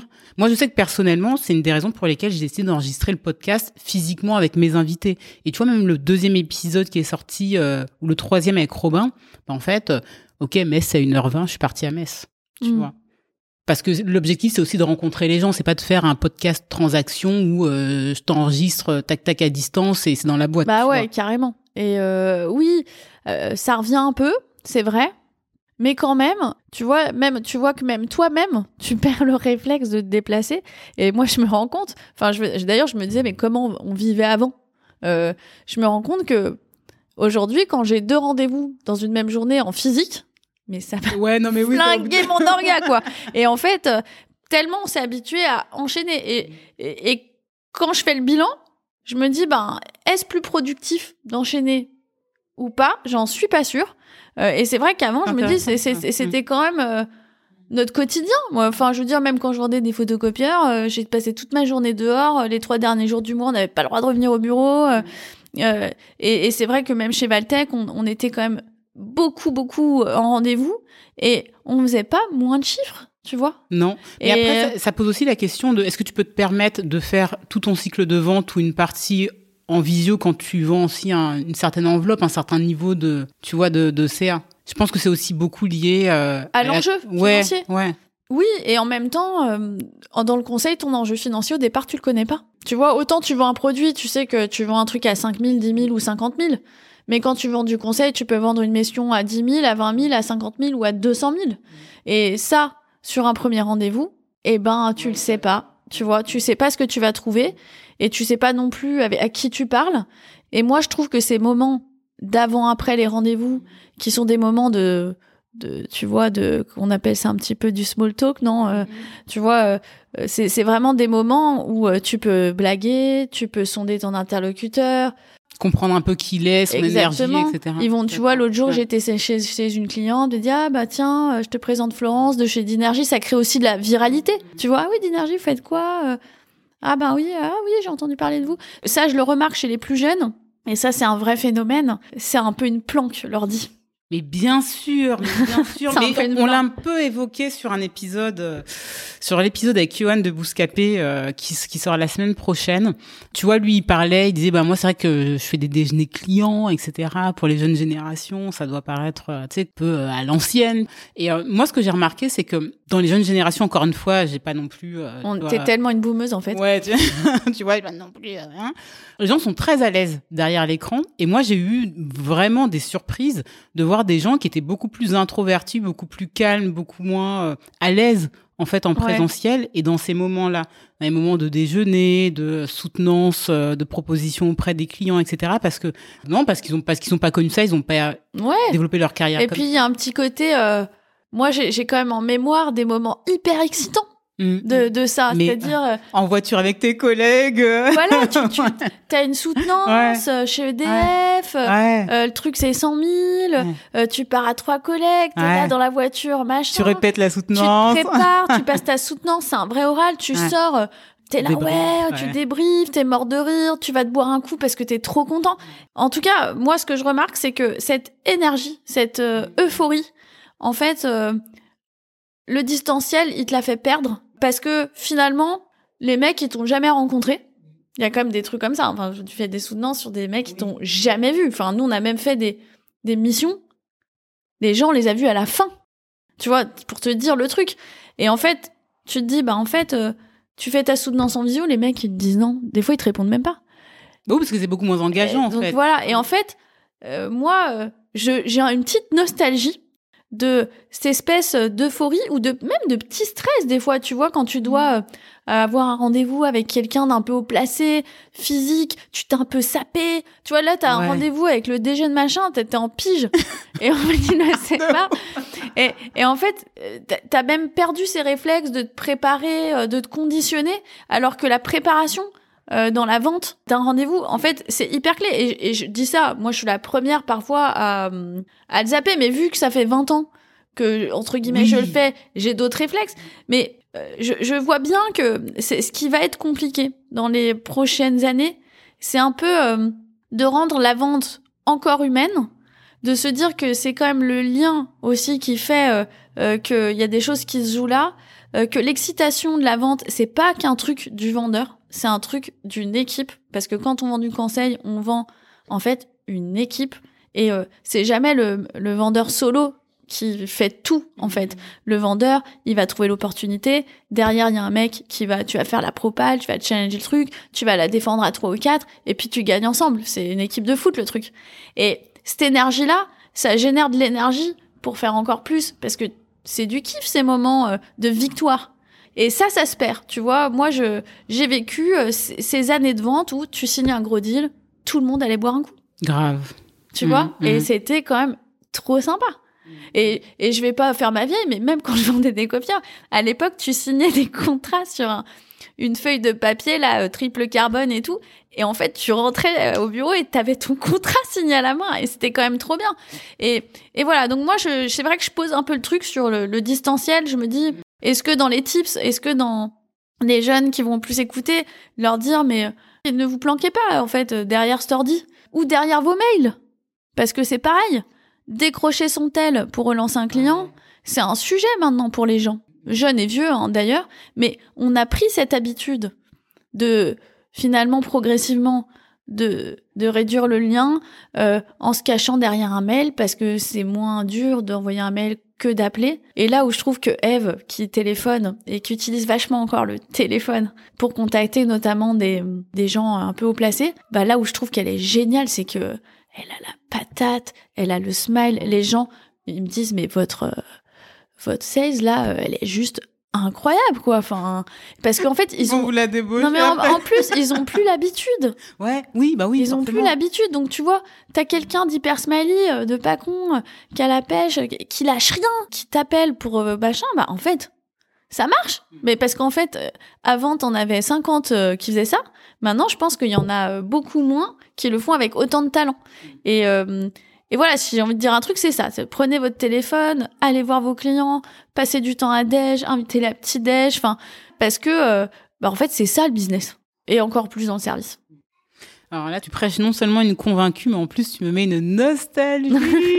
mais comme avec Amel, quand on a parlé de on a un peu on a un peu les vieilles du truc, quoi. Non, non, mais je rigole, mais, mais, euh, mais ouais, c'est, c'est, c'est vrai. Enfin, tu vois, c'est, c'est euh, en fait c'est aussi ça qui donne le piment. Euh, euh, et moi, je suis sûre que je sais pas s'il y a des recherches, tu vois, faites là-dessus, mais je suis sûre si tu compares, je pense que les mecs qui se déplacent voir leurs clients et qui font moins de rendez-vous, je pense qu'ils vendent plus. Mais bon, j'ai pas de chiffres, hein, je peux pas, je peux pas le dire. Je, je parierais la même chose. On a parlé tout à l'heure des différents clients que vous aviez. Est-ce qu'au sein de l'équipe commerciale, c'est découpé d'une certaine manière Tu m'as parlé de d'industrie? Ouais, on essaye de verticaliser. Ah, c'est un peu récent, on n'avait pas la taille pour le faire mais euh, là se dégagent des, des secteurs en fait euh, d'activité qui ont des problématiques en fait d'innovation euh, cohérentes. Bah, il nous paraît plus facile en fait juste pour vendre d'adresser un secteur avec un discours spécifique, avec un, un panel d'offres cohérent, avec des références clients qui tiennent la route, qui vont parler de Renault à Stellantis et de Stellantis à un équipementier. En fait, voilà, donc on a fait émerger des verticales sur lesquelles on commence à avoir des je dirais, à la fois euh, de la consistance. Enfin, on les a pas auto-déclarés, quoi. Ça veut dire euh, des offres euh, qui vont, qui vont avec, des références, une pluralité de d'offres possibles, parce que quand tu rentres dans un grand compte, l'idée c'est pas de vendre un truc, quoi. L'idée c'est de se dire, bah ouais, j'ai vendu ça au patron de Lino, mais le patron de la R&D, lui, je peux peut-être lui vendre ça. Et puis, si je vais voir le marketing, je peux peut-être lui vendre ça. Et donc, en fait, c'est finalement d'augmenter ton footprint sur le compte. Euh, et je pense que l'approche par verticale, c'est un peu la meilleure. Et chez nous, elle est conditionnée au fait d'avoir l'expertise en interne. C'est-à-dire que on va pas sur des verticales sur lesquelles on a personne de senior qui est capable euh, d'avoir une vision stratégique sur la verticale. D'accord. Et alors ces verticales, euh, quelles sont-elles? Bah, en l'occurrence, il y a, y a la transport et la mobilité, parce qu'on a dans nos équipes des gens plutôt affûtés là-dessus. Et c'est aussi un secteur sur lequel, au niveau des métiers du financement, il y a beaucoup de choses qui se passent. Et donc, on a aussi beaucoup de clients start-up dans ce secteur. Le deuxième secteur, bah, c'est les ICC, donc les industries euh, culturelles et créatives, de mon fait en partie, parce que du coup c'est un secteur que moi j'ai pas mal développé. Et puis euh, on, on, travaille aussi beaucoup sur la construction Smart City. Tout à l'heure, on a brièvement abordé le chiffre d'affaires. Ouais. Est-ce que tu peux me parler un petit peu, alors je sais pas si tu peux donner les chiffres, hein, mais des objectifs, de la manière dont ils sont définis et des objectifs ben, qui sont donnés aux commerciaux? Bah nous, on se fixe 20% de croissance par an. Ok. Voilà, donc euh, tu vois, on a fait, quand je suis arrivée chez Dinergy, on faisait à peu près 6 millions. Euh, L'année dernière, bah, cette année, on a fini à 8 millions et quelques. L'année prochaine, on se fixe 10 millions. voilà. Euh, une petite levée de start-up, quoi. ouais. euh, et donc, en fait, euh, la boîte d'il y a trois ans, c'est plus la même qu'aujourd'hui. Il y a trois ans, il y avait qu'un siège et c'est tout. Maintenant, bah, on est cinq il y a cinq bureaux. Euh, donc en fait, c'est un peu ce que je disais. le, premier sujet, c'est on veut faire 10 millions, combien sur euh, telle activité et combien sur l'autre. Et ensuite, on regarde les agences, donc les marchés, en disant bah, combien prend Paris, combien prend Grenoble, combien prend Nantes et combien prend Marseille et combien prend Lyon. Et c'est un peu comme ça qu'on itère. Puis après, en granulaire, on va le dispatcher par commerciaux. Parce que évidemment que euh, le, le, le compte manager qui est là depuis 10 ans, il n'a pas le même objectif que celui qui va arriver, c'est normal. Donc euh, on va le ventiler par commerciaux et aussi par associés. Ah, vous imposez également, imposez entre guillemets des objectifs euh, aux associés? Alors, on les impose pas, on les estime. Ouais, d'accord. Voilà, on considère que certaines personnes doivent ramener euh, sur l'ensemble à peu près 300 000, 200 000 parce qu'ils ont le réseau, parce que c'est, il y a aussi une, une, histoire qui nous montre que ça a été le cas les années d'avant. Enfin, voilà, donc c'est, c'est un peu la convergence de ces trois raisonnements qui nous permettent de fixer les objectifs. Qui dit objectif dit également rémunération. Ouais. on parle euh, de commerce. Est-ce que tu peux nous expliquer le système euh, de REM? Bah, il, est, il est assez traditionnel. à la différence près que d'où il y a un sujet de est-ce que tu rémunères les gens à la prise de commande?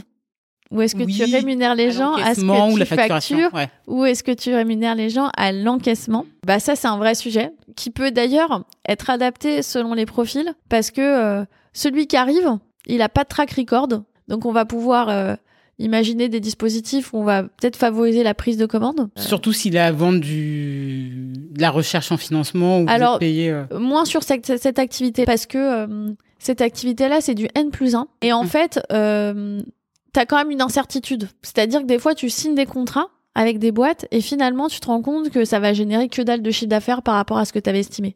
Parce qu'en fait, il y a que quand tu as chiffré en fait le montant que tu peux déclarer, etc., que en fait tu peux savoir si ça va te rapporter 10 000, 20 000 ou 30 000. Et, et parfois c'est vrai qu'il y a des signatures euh, où en fait tu dis bah en fait euh, ils peuvent rien déclarer ou alors il y a que dalle ou euh, c'est pas vraiment de la recherche donc on peut pas. Donc on le fait pas trop. Donc on va plutôt être sur euh, le facturé, mais on peut faire des avances sur com.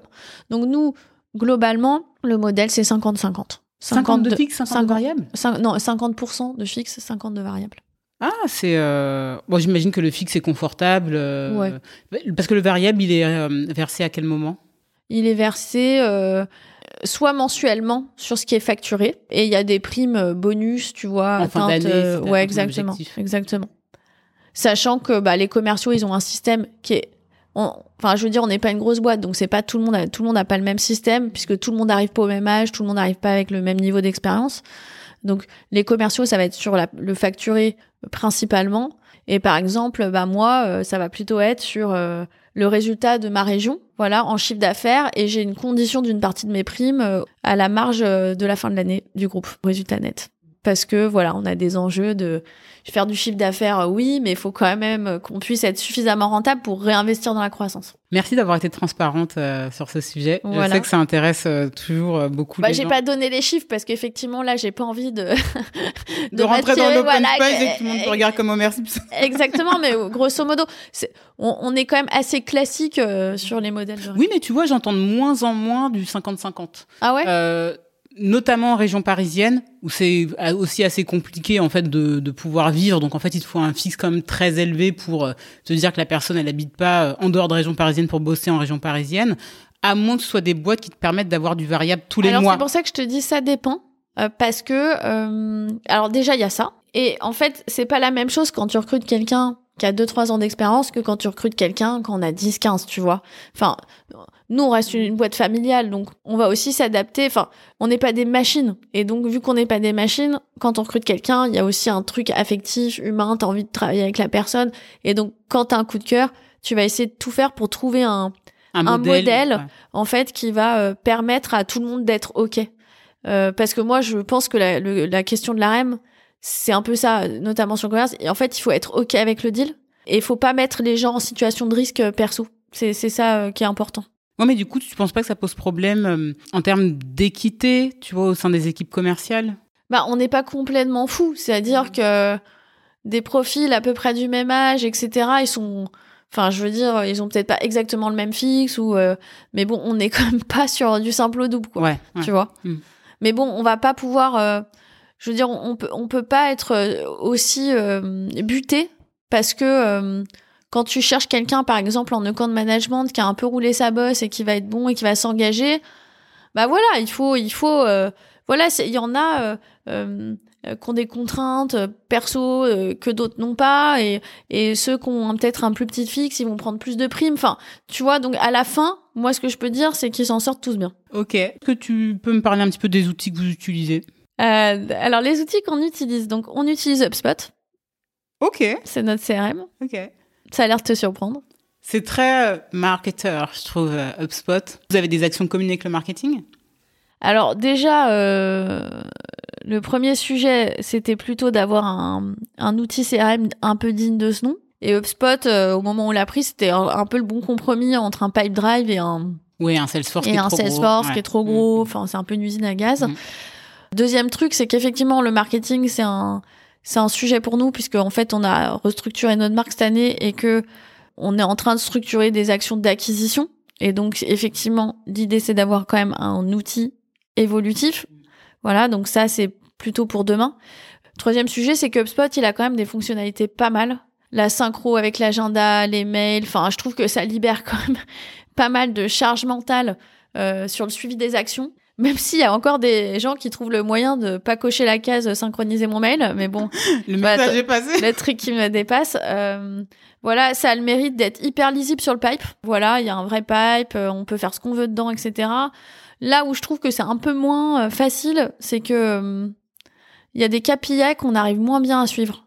Et notamment, euh, par exemple, vraiment savoir le nombre de rendez-vous que font tes commerciaux par semaine, Bah, synchronisation de l'agenda. bah en fait ça marche pas parce que du coup ça synchronise tout. Tu vois par exemple, moi euh, je fais des Ah, rendez-vous commerciaux, oui, d'accord, oui. mais euh, des fois c'est des premiers rendez-vous, des fois c'est du suivi, des fois c'est de la relance, des fois c'est de la mission. Tu vois, c'est une restitution de mission. Oui, je vois ce que tu veux dire, mais ça, en fait, en effet, il y a aucun CRM qui te permettra de le faire. Bah, il faut le faire à la mano, en fait. En fait, euh, ça, avant c'était le cas parce qu'avant tu te disais bah mon funnel c'est rendez-vous 1 euh, euh, pro- enfin découverte, rendez-vous 2 euh, truc et quand tu devais remplir tout à la main, tu disais rendez-vous 1, rendez-vous 2, rendez-vous 3 et tu pouvais suivre tes KPI et finalement moi ce que j'appelle euh, bah, les ratios Ouais, en fait ouais, entre ouais. euh, pour J'ai fait comprendre 100 rendez-vous, 50 opportunités. Exactement. Et c'est vrai que ça, on a du mal, d'une certaine manière, à vraiment le savoir vraiment, parce que euh, finalement, le rendez-vous euh, euh, prospect égale le rendez-vous signature égale le rendez-vous machin. Et Ça, pour moi, il faut automatiser, en fait. Il faut euh, dire à tes commerciaux de mettre dans leur invitation euh, Google,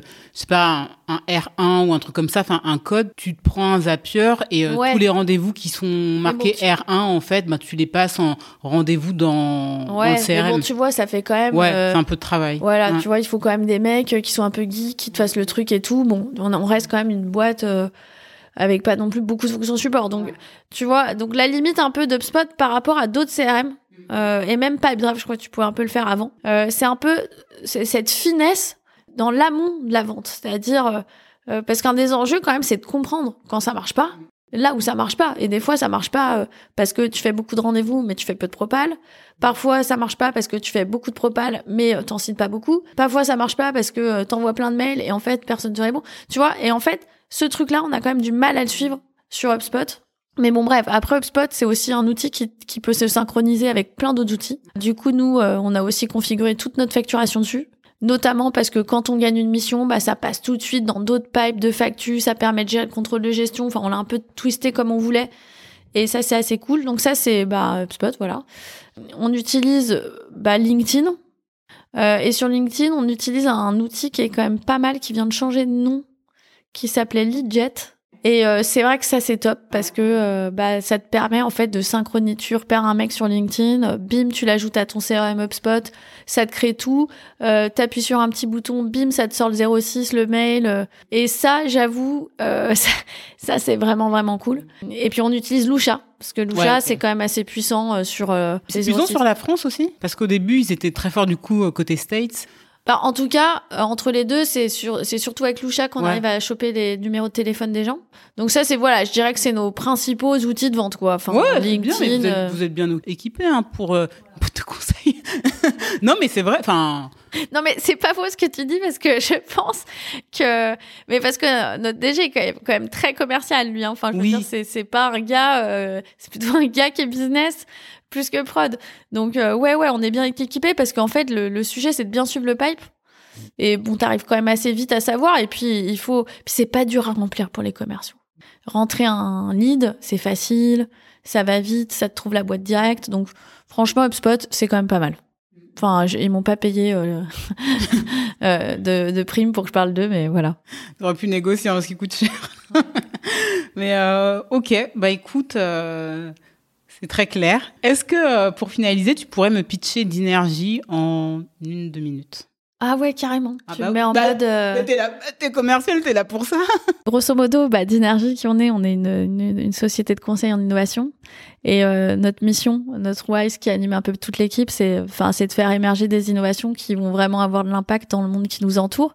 C'est vrai qu'on est hyper sensibilisé sur les enjeux de transition. Et j'allais dire comme tout le monde, mais on a au moins la chance de faire un métier qui peut agir dessus. Alors nous, pas directement, mais nous en aidant nos clients. Et euh, on pense que à la fois nos équipes qui euh, accompagnent la levée de fonds, en tout cas les, la recherche d'argent pour financer des, sujets de rupture, quoi. Enfin, des, des, des sujets qui peuvent vraiment changer la maison de demain, euh, des sujets autour de l'hydrogène, ben, on pense que ça a du sens. C'est pour ça qu'on a envie de continuer à grandir sur ça et que euh, on a envie que ces projets puissent trouver ces financements parce que on est quand même dans un pays où c'est plus dur qu'aux États-Unis de financer euh, euh, ces sujets. Et puis, euh, on a aussi envie de le faire en, en accompagnement la culture, les méthodologies, euh, pour que les grands groupes, qui sont quand même une force de frappe énorme, puissent aussi bah, faire leur part dans cette transition. Donc, c'est un peu notre mantra, voilà, c'est un peu ce qui nous anime, et c'est pour ça qu'on travaille tous les jours. Waouh, quel pitch. Je t'ai fait rêver ou pas? Grave. Je suis pas préparée, je suis pas prête. Et... Voilà, bah, je l'ai improvisé, c'est bien que tu l'as enregistré, comme ça je l'oublierai pas. Oh, et nickel. Vous voyez, c'est la personne qui m'a formée chez Valtech. hein. voilà, voilà. Voilà. Est-ce que tu as un message à faire passer? Euh, bah, je l'ai fait passer, je crois déjà. Je... Vraiment, le message, c'est euh, oubliez pas qu'on est des êtres humains et que, et que ça vaut le coup de se voir pour de vrai. Et, et la vente, c'est un métier de confiance. Voilà, on n'est pas là euh, pour faire que de la thune, on est là aussi pour, euh, pour prendre du plaisir. Et moi, le vrai message, c'est ça. Enfin, c'est, on reste dans, dans des relations humaines, euh, d'entreprise à entreprise, mais dans des relations humaines. Merci beaucoup. Bah, avec plaisir. Merci à toi pour cette première expérience de podcast.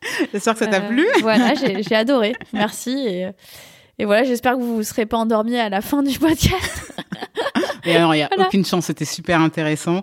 Et euh, je suis sûre que tu as inspiré énormément de monde. Donc, euh, merci pour ça. Et, euh, Ah, j'ai un dernier message. Ah, vas-y. Euh, je, je voulais dire que j'encourage quand même les femmes. Parce que Étonné que... ça, c'est quand même un sujet qui me tient à cœur, mais c'est vrai qu'on voit pas beaucoup de nanas, particulièrement dans les métiers de la tech, du digital. Alors, il y en a un petit peu, mais je sais que t'en as interviewé. Mais franchement, on a quand même, enfin, c'est pas pour nous envoyer des fleurs et tout, mais euh, je pense qu'on a des qualités euh, d'empathie euh, euh, qui sont vachement intéressantes pour ces métiers.